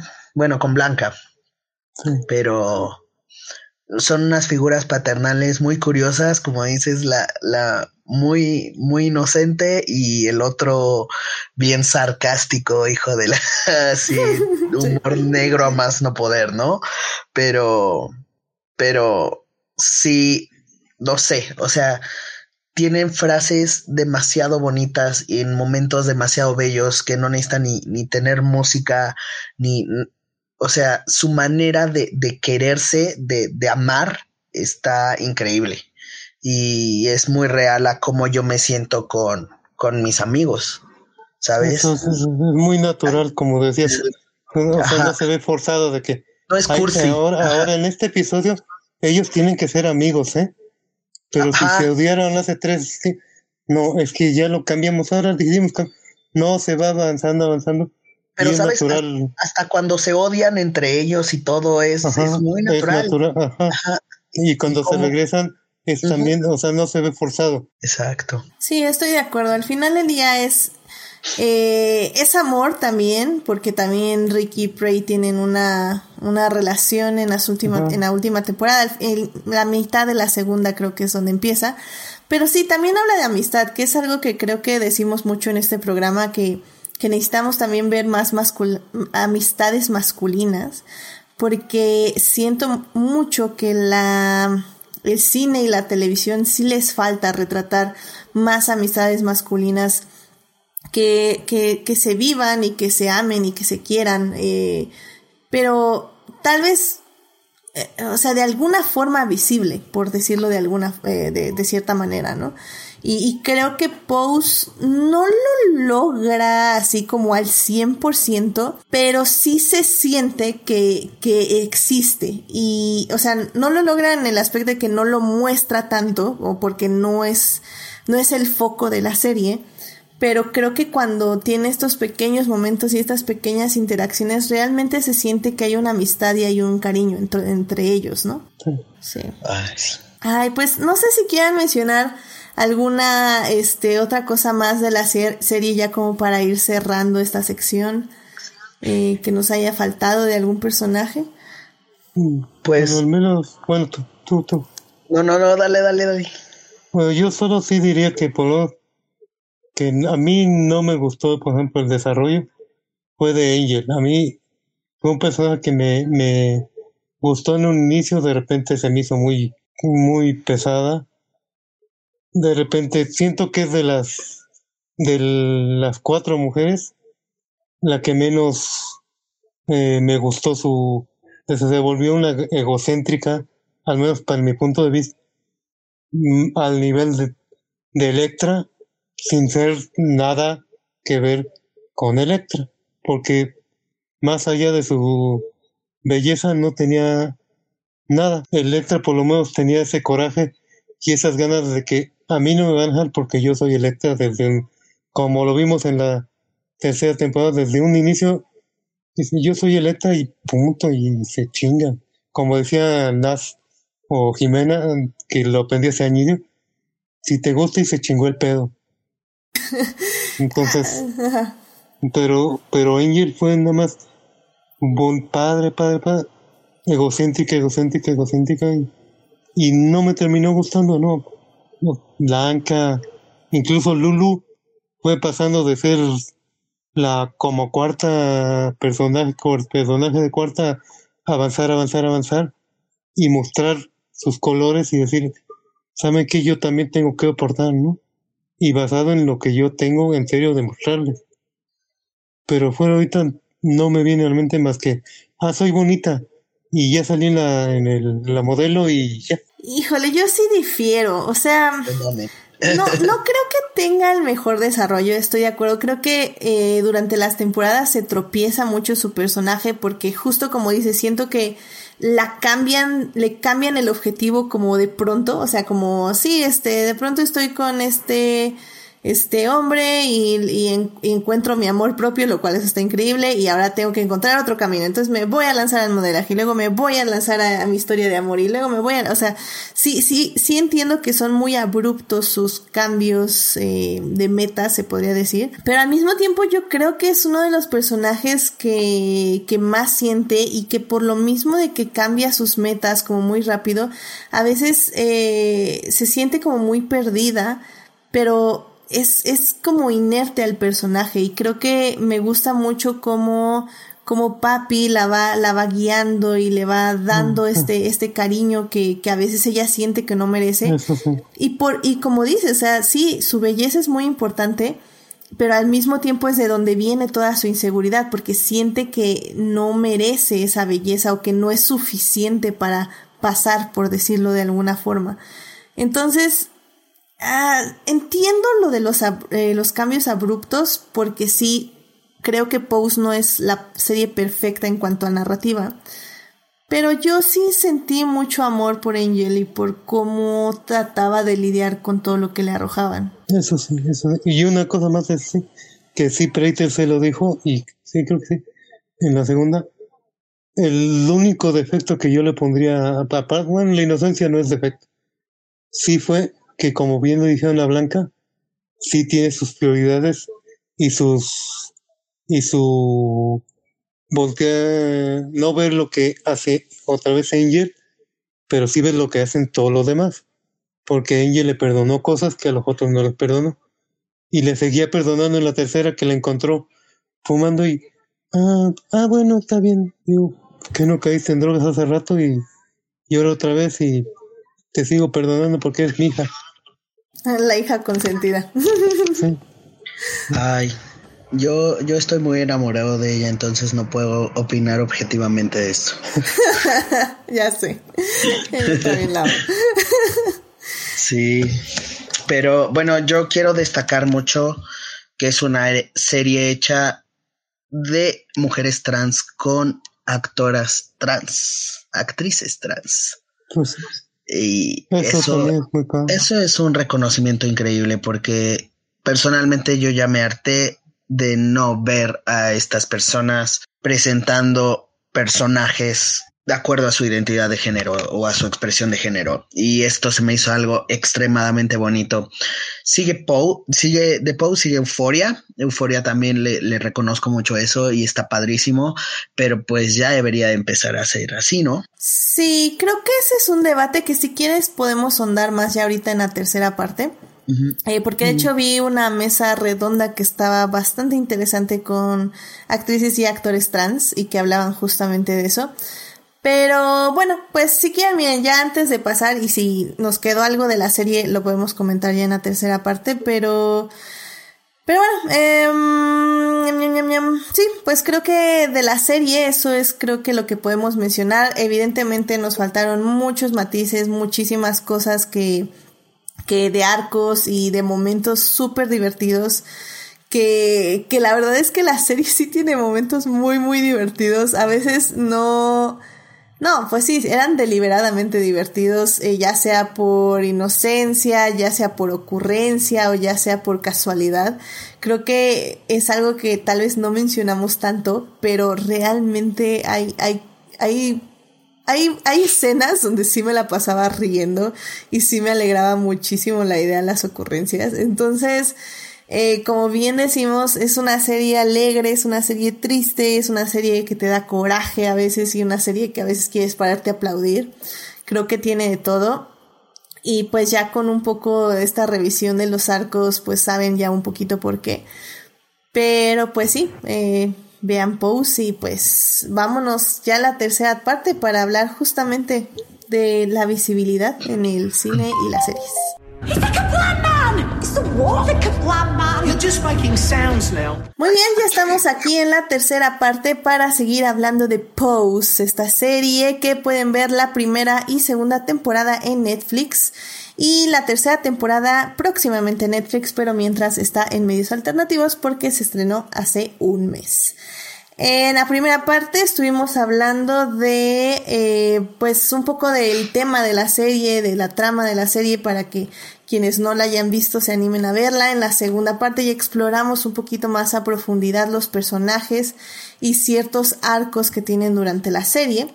Y pues bueno, en esta tercera parte ya queremos hablar un poquito más de, visibilidad y de cómo se han... Eh, eh, eh, ¿cómo se dice? No personificado, se han mostrado a las personas trans en el cine y la televisión. Y bueno, yo de hecho les comentaba, en Netflix está un documental que se llama Disclosure, que a mí me gustó mucho porque más que nada se enfoca en el cine, que bueno, pues es algo que a mí me encanta, y se enfoca a analizar con personas trans acerca de cómo ha sido la, eh, aproximación del cine eh, a toda esta comunidad eh, desde cómo eh, son objetos de burla o de, de, comedia, entre comillas, por decirlo de alguna forma, hasta cómo se usaron en películas de terror, ¿no? Para aterrorizar del otro. Y justamente, eh, retomando un poco lo que dijo Dylan en la tercera, en la segunda parte del programa, em, hay una mesa que ahorita les digo cómo se llama, ahorita la busco, pero bueno, si están en YouTube ya les está saliendo ahí en, eh, la burbujita de, de, arriba, no me acuerdo cómo se llama. pero bueno, en esta mesa justamente hablaban de por qué en este momento eh, las personas trans tienen que ser interpretadas por personas trans, o sea, actores o actrices trans, y no por actores o actrices cis eh, y, decían que no es que sea algo malo per se, o sea que en un mundo feliz, pues cualquier persona podría interpretar a cualquier persona y que no habría problema. Scarlett Johansson puede interpretar un árbol y que no habría ningún problema. El problema ahorita... el Me lo imaginé. y no tendría ningún problema. Exactamente. El, el problema ahorita es que justamente no existen eh, no existe un reconocimiento social sobre eh, las vivencias trans y cómo...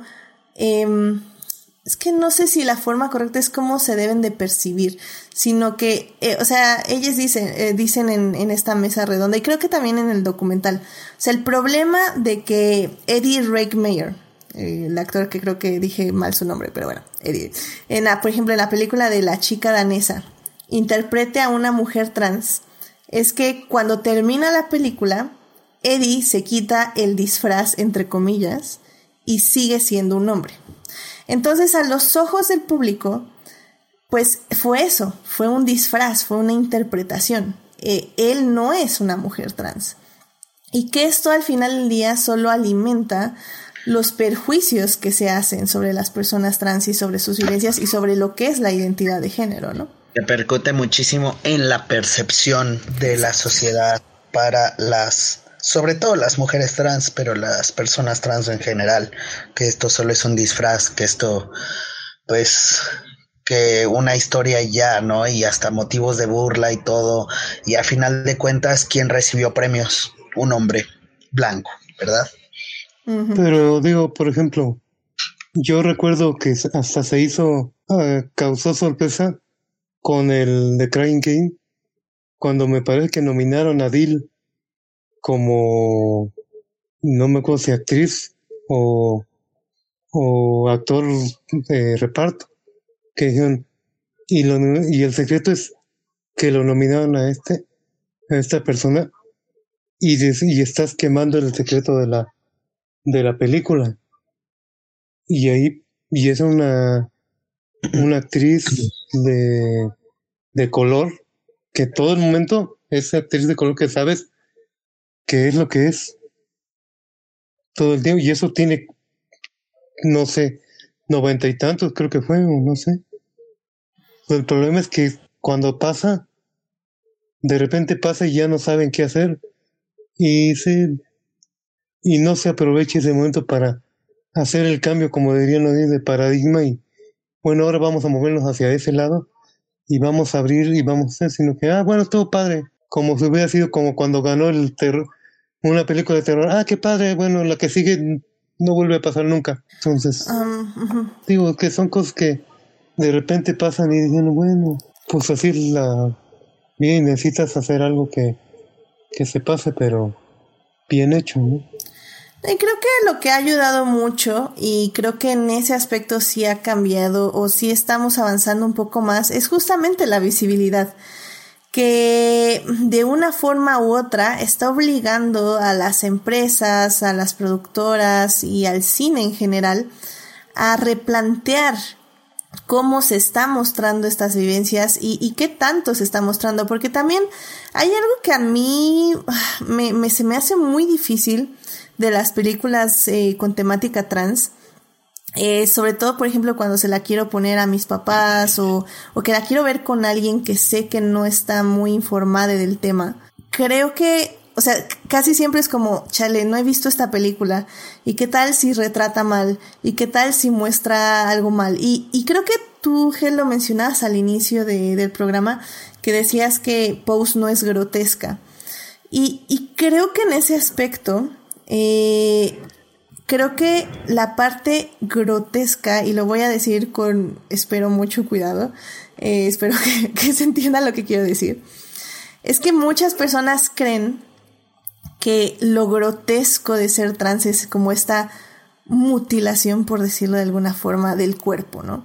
Y creo que muchas películas, sobre todo de los noventas y de los dos miles, solo se dedican a retratar eso. Tenemos ay, esta película que ahorita se me fue cómo se llama, pero bueno, ahorita, ahorita se, se las busco, pero que, que no me gustó nada porque literalmente ese era el plot twist, ¿no? De, ah, es que este, soy una mujer y entonces me voy a cortar, ya saben, y, y ya con eso, y todo así como, ok, o sea, creo que lamentablemente eh, mucho de las narrativas cinematográficas, eh, sobre todo ahorita porque quieren ser correctas, entre comillas, se enfocan como en la disforia y, y, y, y mucha gente pues sí dice que eso no se debe ser y bla, y no se enfocan en la identidad, en el sentir, en las emociones. Y creo que eso es, creo que eso es lo que se tiene que empezar a cambiar de entrada. O sea, ya no, no, no menciono más este tener actores y actrices trans, sino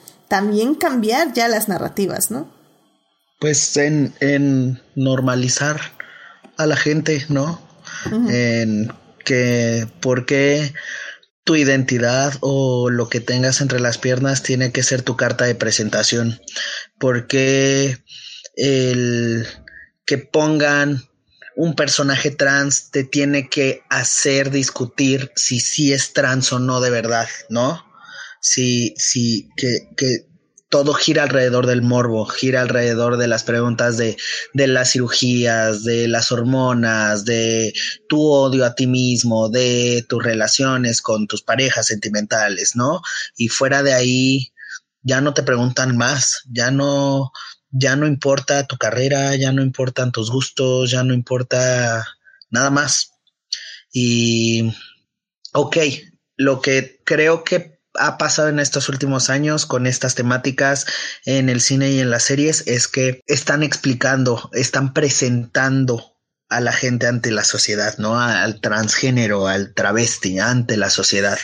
Ya basta, se tiene que empezar a normalizar esto y tiene que ser una un tratamiento de personaje como lo sería cualquier otro, ¿sabes? Sí, completamente Ajá. de acuerdo. Eh, de hecho, bueno, rápidamente la película que la, a la que me refería es Girl, que pueden ver en mm. Netflix, pero eh, no recomiendo tanto, sinceramente, este, justamente por esto, por, por la idea de, de lo visceral de ser trans y así. Ah, y, y, bueno, hay una metáfora interesante ahí con el ballet y todo. O sea, no es una completa pérdida de tiempo, pero sí es algo incómodo al final. Y, y justamente, ¿no? Que hablamos del, del binarismo de género, ¿no? De que, ok, si eres mujer trans, tienes que verte como mujer o como lo que yo pienso que es una mujer o no pasas y por eso tengo el derecho de agredirte. Que es algo que también hablan mucho en Pose, eh, porque por ejemplo el personaje de Angel eh, es la que mejor pasa, entre comillas, y y, las demás le reconocen eso, le dicen, no, es que tú sí pasas, no te preocupes, no te va a pasar nada, eh, y, y nosotras que no pasamos sí nos tenemos que preocupar y sí tenemos que tener una diferente vivencia. Y creo que también es algo que ya hay que explorar más en el cine y, hay que explorar más en las series, que es, que es dejar fuera el binarismo, que, explorar más las expresiones de género y, las identidades, ¿no? Y, cómo, cómo éstas se conciben en el mundo y cómo se conciben a nuestro alrededor y también en nosotros mismos, evidentemente. Sí, a mí ese documental de Disclosure lo quería, lo quería tocar en algún momento de esta plática porque a mí me hizo darme cuenta de muchísimas cosas que también traía arraigadas en la cabeza, muy, muy atrás, no, no conscientemente, pero en el cine desde Psycho, ¿no? Como, cómo te, te metieron poco a poco que, que, que el hombre vestido de mujer seguía siendo un hombre y es un peligro y, ¿sabes? De ahí entendí dónde vienen nuestra desconfianza y nuestro miedo y de, o sea, voy a decir la palabra aunque no sé si la gente se enoje, pero pues de, de las TERFs, ¿no? O de, de, de los, como de los FIFA TERFs. FIFA TERFs, no, pero no, esa, esa sí es la combinación del mal, eso, eso sí da miedo, definitivamente. pero sabes, o sea, de, de ahí viene, nos lo metieron en el cine, en, en la iglesia, en de muchísimas cosas. Nos dijeron una mujer trans es un hombre con peluca malo que viene a agredir, ¿sabes? Me hizo entender muchísimas cosas y también me hizo entender el cómo estamos tratando estos temas y qué errores estamos teniendo al tratar de visibilizarlos, al tratar de que muchas series, muchas películas se quieren subir al tren, porque es la moda y es lo que va a traer a los chavitos de ahora que dicen, ah, es que ya hay muchísimos géneros, es que ya están, ay, por cada queja vamos a sacar 20 géneros más, o sea, ¿sabes? Eh, lo, sí se está visibilizando un poco más, pero se están cometiendo demasiados errores, demasiados clichés y eso ya tiene que parar y sí tienen que enseñar que hay cosas más bonitas. Post lo hizo, Post cayó en esos errores, este metió todos los clichés en pero pues como había dicho Gel, ¿no? Así fue la historia, así empezó todo y pues lo corrigió muy bien, lo arregló muy bien y convirtió a estos personajes y a estas mujeres en mujeres de verdad, en personas, en seres humanos con sueños y metas y cosas importantes por las que luchar y no solo un pasar o no solo un sobrevivir al SIDA, o no solo un sobrevivir a las drogas y a la calle, ¿no? O sea, esa es la clase de historias que queremos ver. Yo personalmente como persona trans es la visibilidad que quiero ver. A mí me hizo cuestionarme muchísimo del por qué no he visto gente trans vieja o grande en el cine o en una serie, ¿no? Teniendo romances, teniendo amor, como te han puesto en The Notebook y en un montón de películas cursis donde son viejitos y se aman y mueren casi casi abrazados, ¿no? Porque en el mundo LGBTQ no hay esto. Entonces, yo no me puedo visualizar a los 70 años con una pareja o siquiera vivo, ¿sabes? Sí es triste y es feo y es duro, pero pues se tiene que hablar más de esto para que ni siquiera yo y mi generación, sino las generaciones futuras puedan verse bien y verse sanos y verse felices, ¿no? Sí, porque también justamente eso, ¿no? Se habla de que todo esto es una etapa, de, ah, es que eh, tu orientación sexual es una etapa, tu identidad de género es una etapa y, y como bien dices, o sea, no solo para personas como nosotros de 30 años, ¿no? Sino para eh, niñes, jóvenes de 15 que digan, ah, es que me dicen que es una etapa y qué tal si sí es una etapa. Y, y, yo les digo, pues sí, tal vez puede ser una etapa, pero tal vez no. Y ese es un poco el punto de irnos descubriendo y de ir cambiando y no tener miedo al cambio. Y, Exactamente. Y sobre todo tener una sociedad que acepte que existen estos cambios, porque pues sí, la, la broma de les vamos a sacar otros 20 géneros, pues sí, se los vamos a sacar porque ese es el punto. a mí me encanta.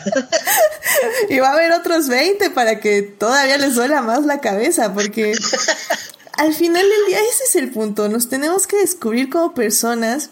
Y las personas no somos blanco y negro, somos grises con muchos colores, muchas complejidades.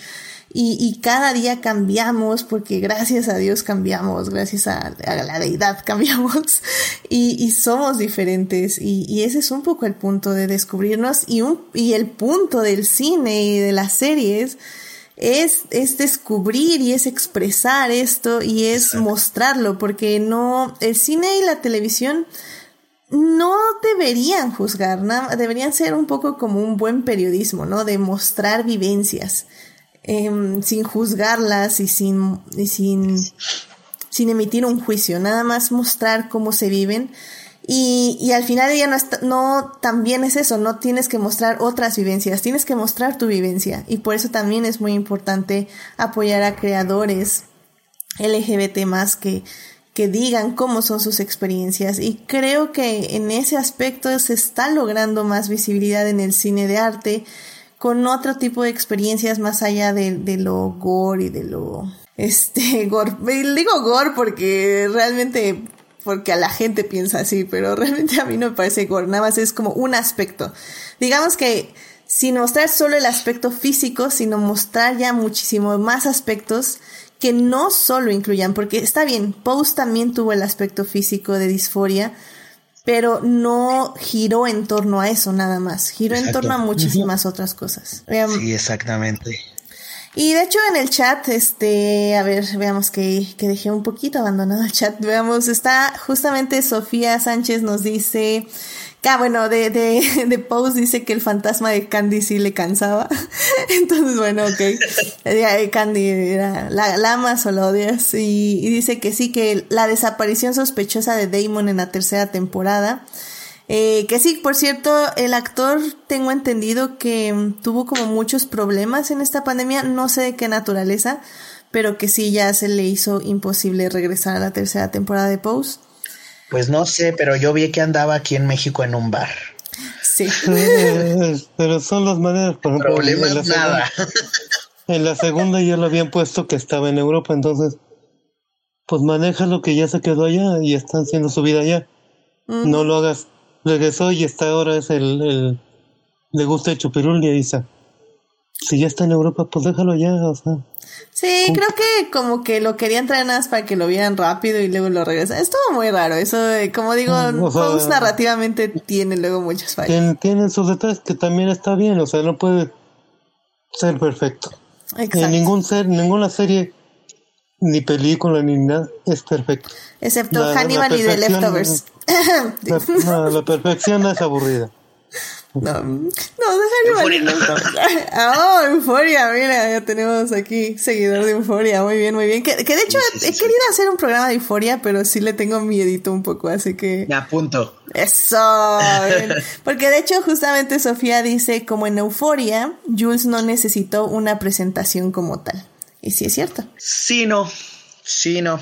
Porque hubieron ciertas cositas que, que, que Jules vivió, que le pasaron, para poder entender el fondo de ese personaje, ¿no? El, el por qué, el...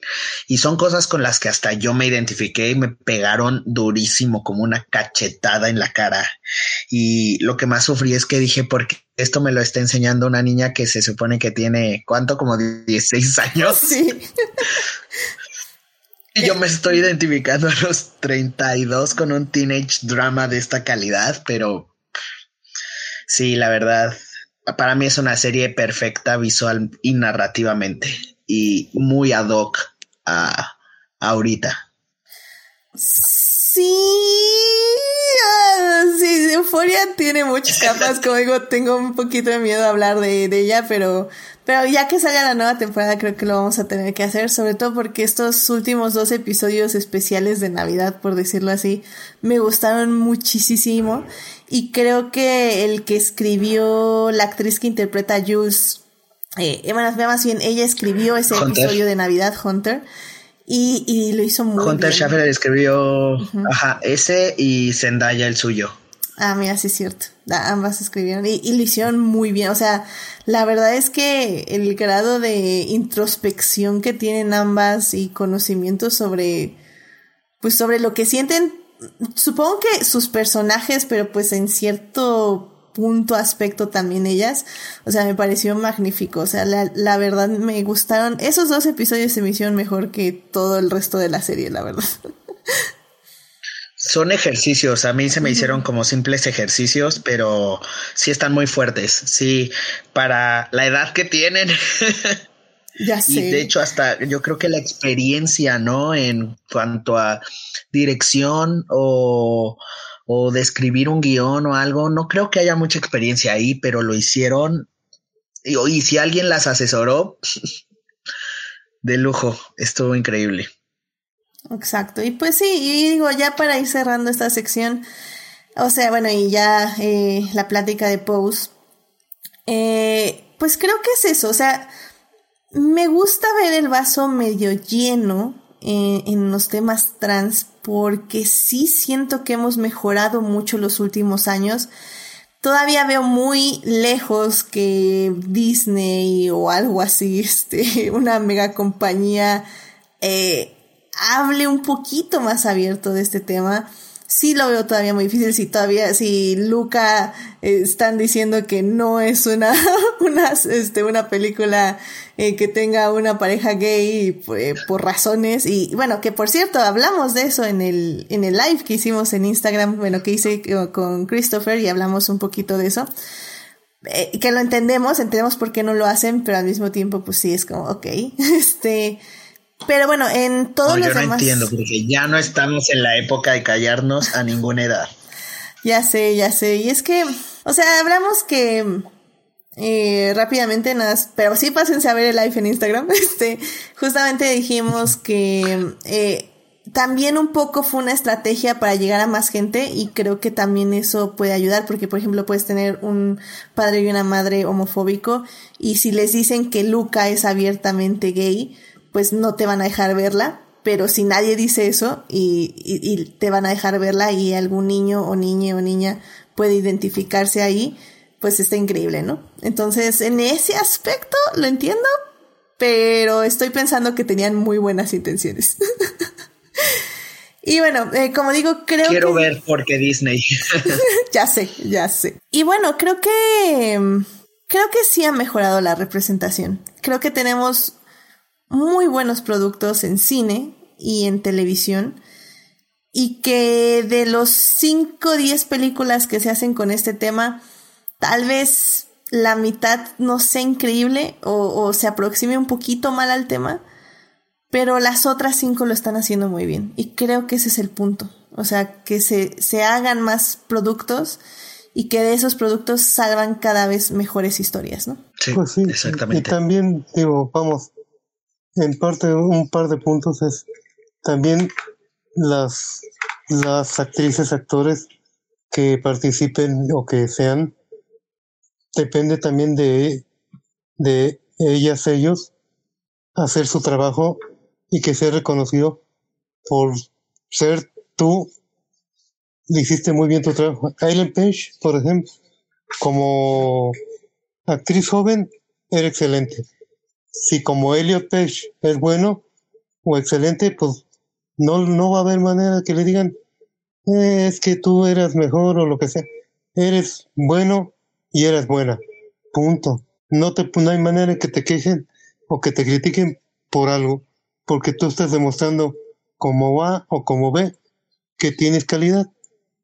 Y también otro punto es que sí hay fallos en la representación pero al menos a mí, mi punto de vista es que en todos los aspectos de las historias hay ese tipo de fallos, o sea, en mujeres fuertes hay fallos, en hombres fuertes hay fallos, en géneros de películas hay fallos, entonces pedir que un solo espacio del, vamos a ponerlo, de solo quiero que el color rojo del arco iris se represente perfectamente rojo.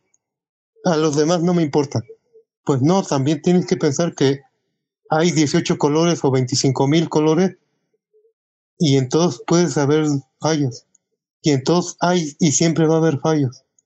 Entonces también hay que tener cierta paciencia y cierta, pues no me gusta la palabra, pero digamos la visión o la parte buena de la tolerancia de decir, ok, lo hiciste mal, bueno, la, la que sigue. Esto lo hicieron bien, perfecto. Esto lo hicieron más o menos, pues bueno, échenle. Vamos a ver el lado bueno y dejar que el lado malo se, se aprenda de esas cosas, porque tú no aprendes de lo puro bueno. Aprendes de los errores para poder crear cosas mejores. No puedes aprender de lo bueno, aprendes de, lo, de los fallos. Entonces tienes que empezar a pensar no como los caballos cerrados nada más, sino abrirte y así vas a conseguir que las demás personas empiecen a abrirse las manos. También, entonces, digo, al menos para mí, es mi punto de vista. Sí, sí. Yo sé, digo que choca con ustedes, pero es parte de lo que es que todos tenemos una misma vivencia. Os digo, ustedes tienen en los 30, yo ya estoy en el, entré al quinto piso la, el año pasado, ¿no? Entonces, diferentes, ustedes han tenido vidas diferentes a la que yo mismo he tenido y mi mismo grupo de gentes conocidos han tenido vida muy diferente. Entonces, todo el mundo viaja en un camión diferente y a cada quien le va diferente. Entonces aprende y ve cosas diferentes. Y son sus puntos de vista. Sí, digo, creo que eh, esta plática creo que la tenemos siempre cuando hablamos de cine mexicano. ¿Qué es eso, no? De, ah, es que no hay mucho buen cine mexicano. Digo, no, es que, bueno, primero se tiene que hacer cine mexicano y luego ya vemos cuál está bueno y cuál no. Y, y sí hay muy buen cine, el problema es que está ahí, pero pues no lo publicitan tanto, no lo distribuyen tanto. Y, y ese es el punto, se tienen que romper algunos huevos para hacer omelette, como quien dice. Exacto. Este, pues, eh, a ti, ¿qué te gustaría así ya como conclusión en general que gustes decir, ya para cerrar esta sección y el programa? Pues que vean, que lean, que busquen, que se eduquen, que para poder forjar una opinión acerca de, de, de estos temas que, que hay y que van a seguir existiendo porque aquí estamos y existimos y resistimos. Ahora la cosa es que cambien la percepción, que la gente allá afuera cambie su percepción, se sensibilice y que pueda ver objetivamente estas propuestas que sí, como dicen, sí hay, pero es muy mínimo. Y puedes decir que hay malos ejemplos en el cine mexicano, hay malos ejemplos en las películas de terror, hay malos ejemplos de la representación de mujeres o de hombres, pero hay. Y en este tipo de temas casi no hay. Entonces, que haya, que haya, que haya cosas buenas, cosas malas, cosas que criticar, cosas que aprender, pero vayan a verlas, apóyenlo todo lo que puedan, háblenlo, si tienen dudas de lenguaje inclusivo, háblenlo, pregúntenlo, si tienen dudas de pronombres, pregúntenlo, si, o sea, háblenlo y normalícenlo y, y qué bonito que podamos tener ejemplos como Post como post de, de, cosas hermosas que se puedan vivir siendo trans, siendo gay, siendo lo que, como te identifiques, ¿sabes? Pero, pero espero que igual que como podcast como el tuyo puedan seguir hablando de estos temas para que la gente los conozca más y vea que, que hay formas muy bonitas de vivir de esta manera, ¿no? Entonces, pues, pues muchas gracias porque está muy bonito hablar de esto y de una serie que, que se quedó en mi corazón para siempre. Mm, ya sé, no, sí, sí, muchas gracias. Y pues sí, al final del día es eso, es, es, dar espacios para hablar de todo esto y discutir estas series. Bueno, con la excusa de hablar de cine y de series, también hablar de temas importantes. Y es eso, dar visibilización y dar... Eh, al menos encaminar de la mejor manera que podemos a las personas a que se informen, porque al final del día, y también es algo que se dice mucho en el feminismo, que no, no podemos estar tampoco llevándoles de la manita a, a todos lados. Hay que poner también de su parte. Y, y pues sí, no está mal no saber. El, el punto es no saber y no querer aprender. Entonces, hay que informarse. Eso es todo. De acuerdo. Este, Gel, ¿alguna conclusión que quieras compartir con el público? Pues sí, eso sí, también, como dices, a mí es algo que yo es, les he expresado a mi familia y todo eso. No de esto, sino algo que dijiste tú.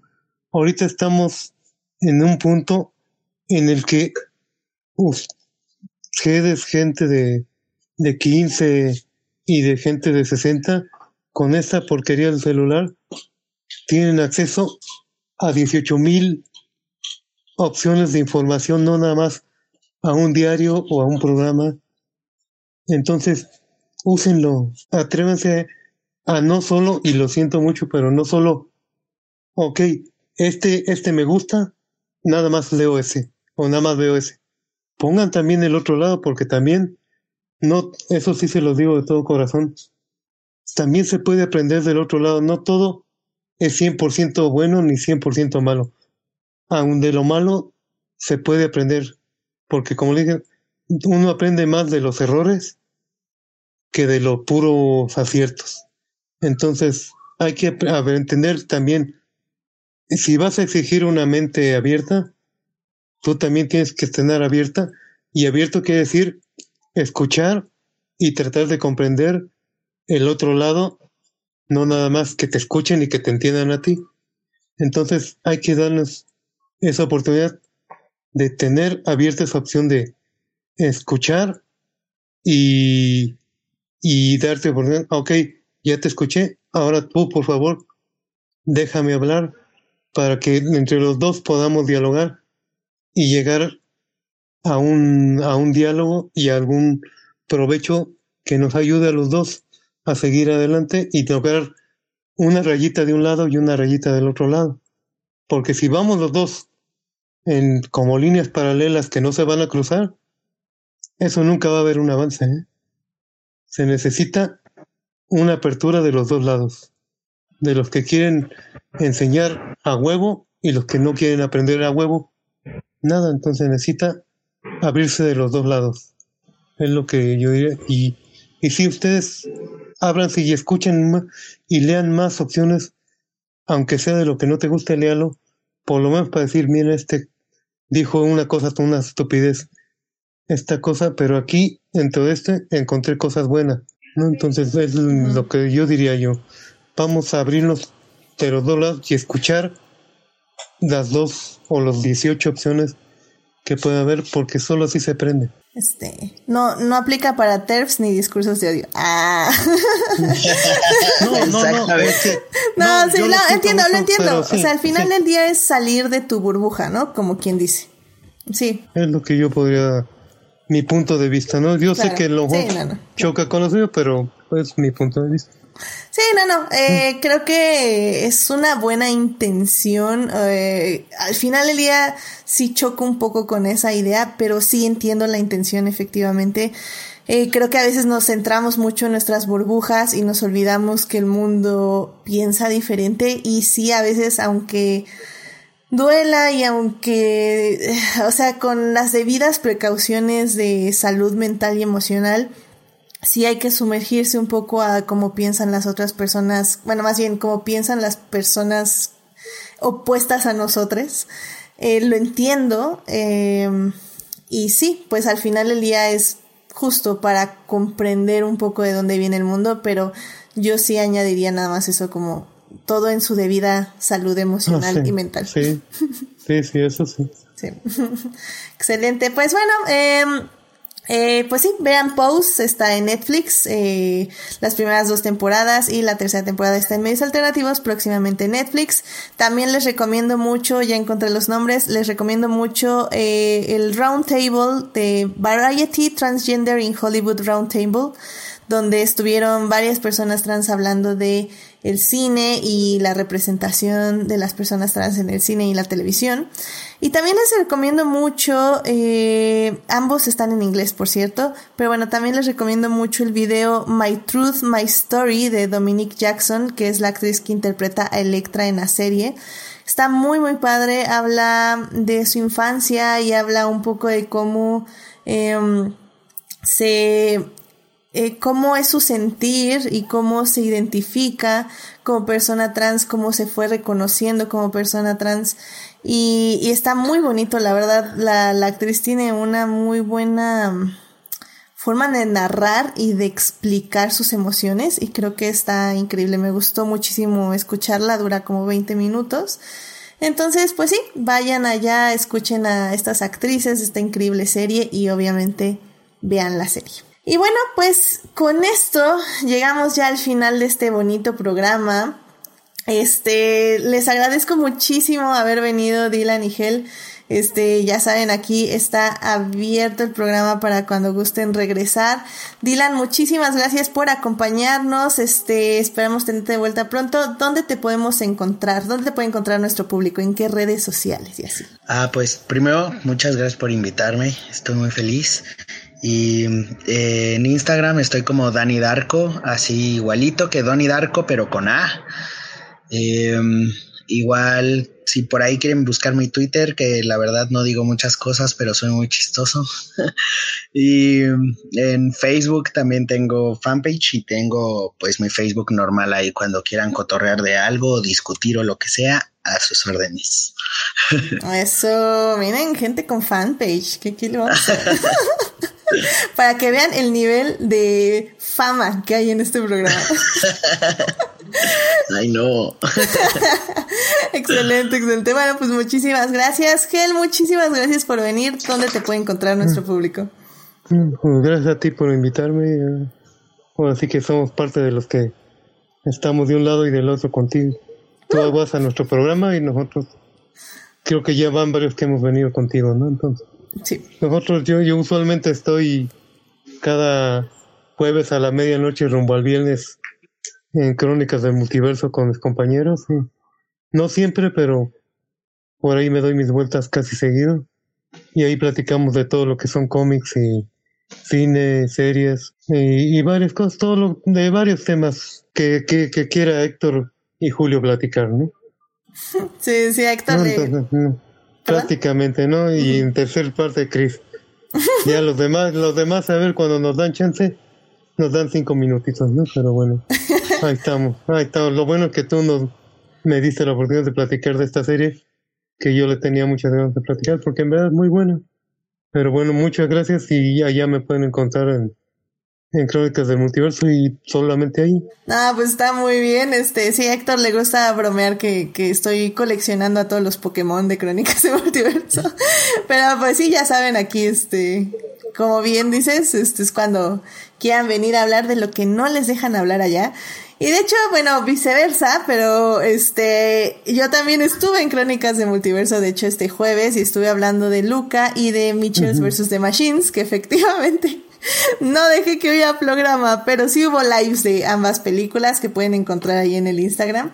Y pues ya saben, a mí me pueden encontrar ahí en HT Idea, donde cada vez hablo menos de Star Wars y más de Luis Hamilton, ganador de la Fórmula 1, este multicampeón, increíble y lo amo, y etc, etc. Y este mes es de Fórmula 1, así que el hype está al máximo. Y bueno, pues suscríbanse al canal de YouTube y Twitch para que les avise cuando estamos en vivo. Y nos acompañen en el chat como Héctor Guerra eh, pasó a saludar, también estuvo Sofía Sánchez, Eduardo PL estuvo saludando, muchas gracias. Eh, estuvo Marcela Salgado y también pasó a saludar Melvin. Muchísimas gracias por estar ahí en el chat. Hola Melvin. Sí, Melvin. Uh que, que ya pronto va a regresar el programa, yo lo sé. Y, ah, bueno, y por cierto, Sofía dice que Hunter vio la masterclass de Shonda Rhimes, eh, que es una guionista, y, le ayudó para escribir el guion de Euphoria, ¿eh? The More You ah, Know. O sea que todo viene de Grey's Anatomy, yo lo sabía. Ah, parece que sí, ¿eh? Parece que sí. Es todo, que también de mis series favoritas.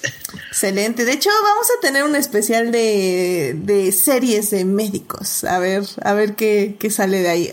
Voy a traer mi bata, mi estetoscopio y me van a escuchar hablar mil horas de Grey's Anatomy. Ah.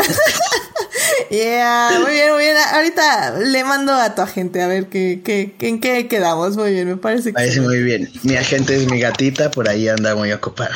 Eso, caray. y bueno, pues este, también, ah, bueno, por cierto, en Twitch creo que ahora no estuvo Julián García, pero aún así le mando un gran saludo a Julián, que siempre está ahí muy atento eh, del programa y pues de todo lo que sacamos. Así que muchas gracias, Julián.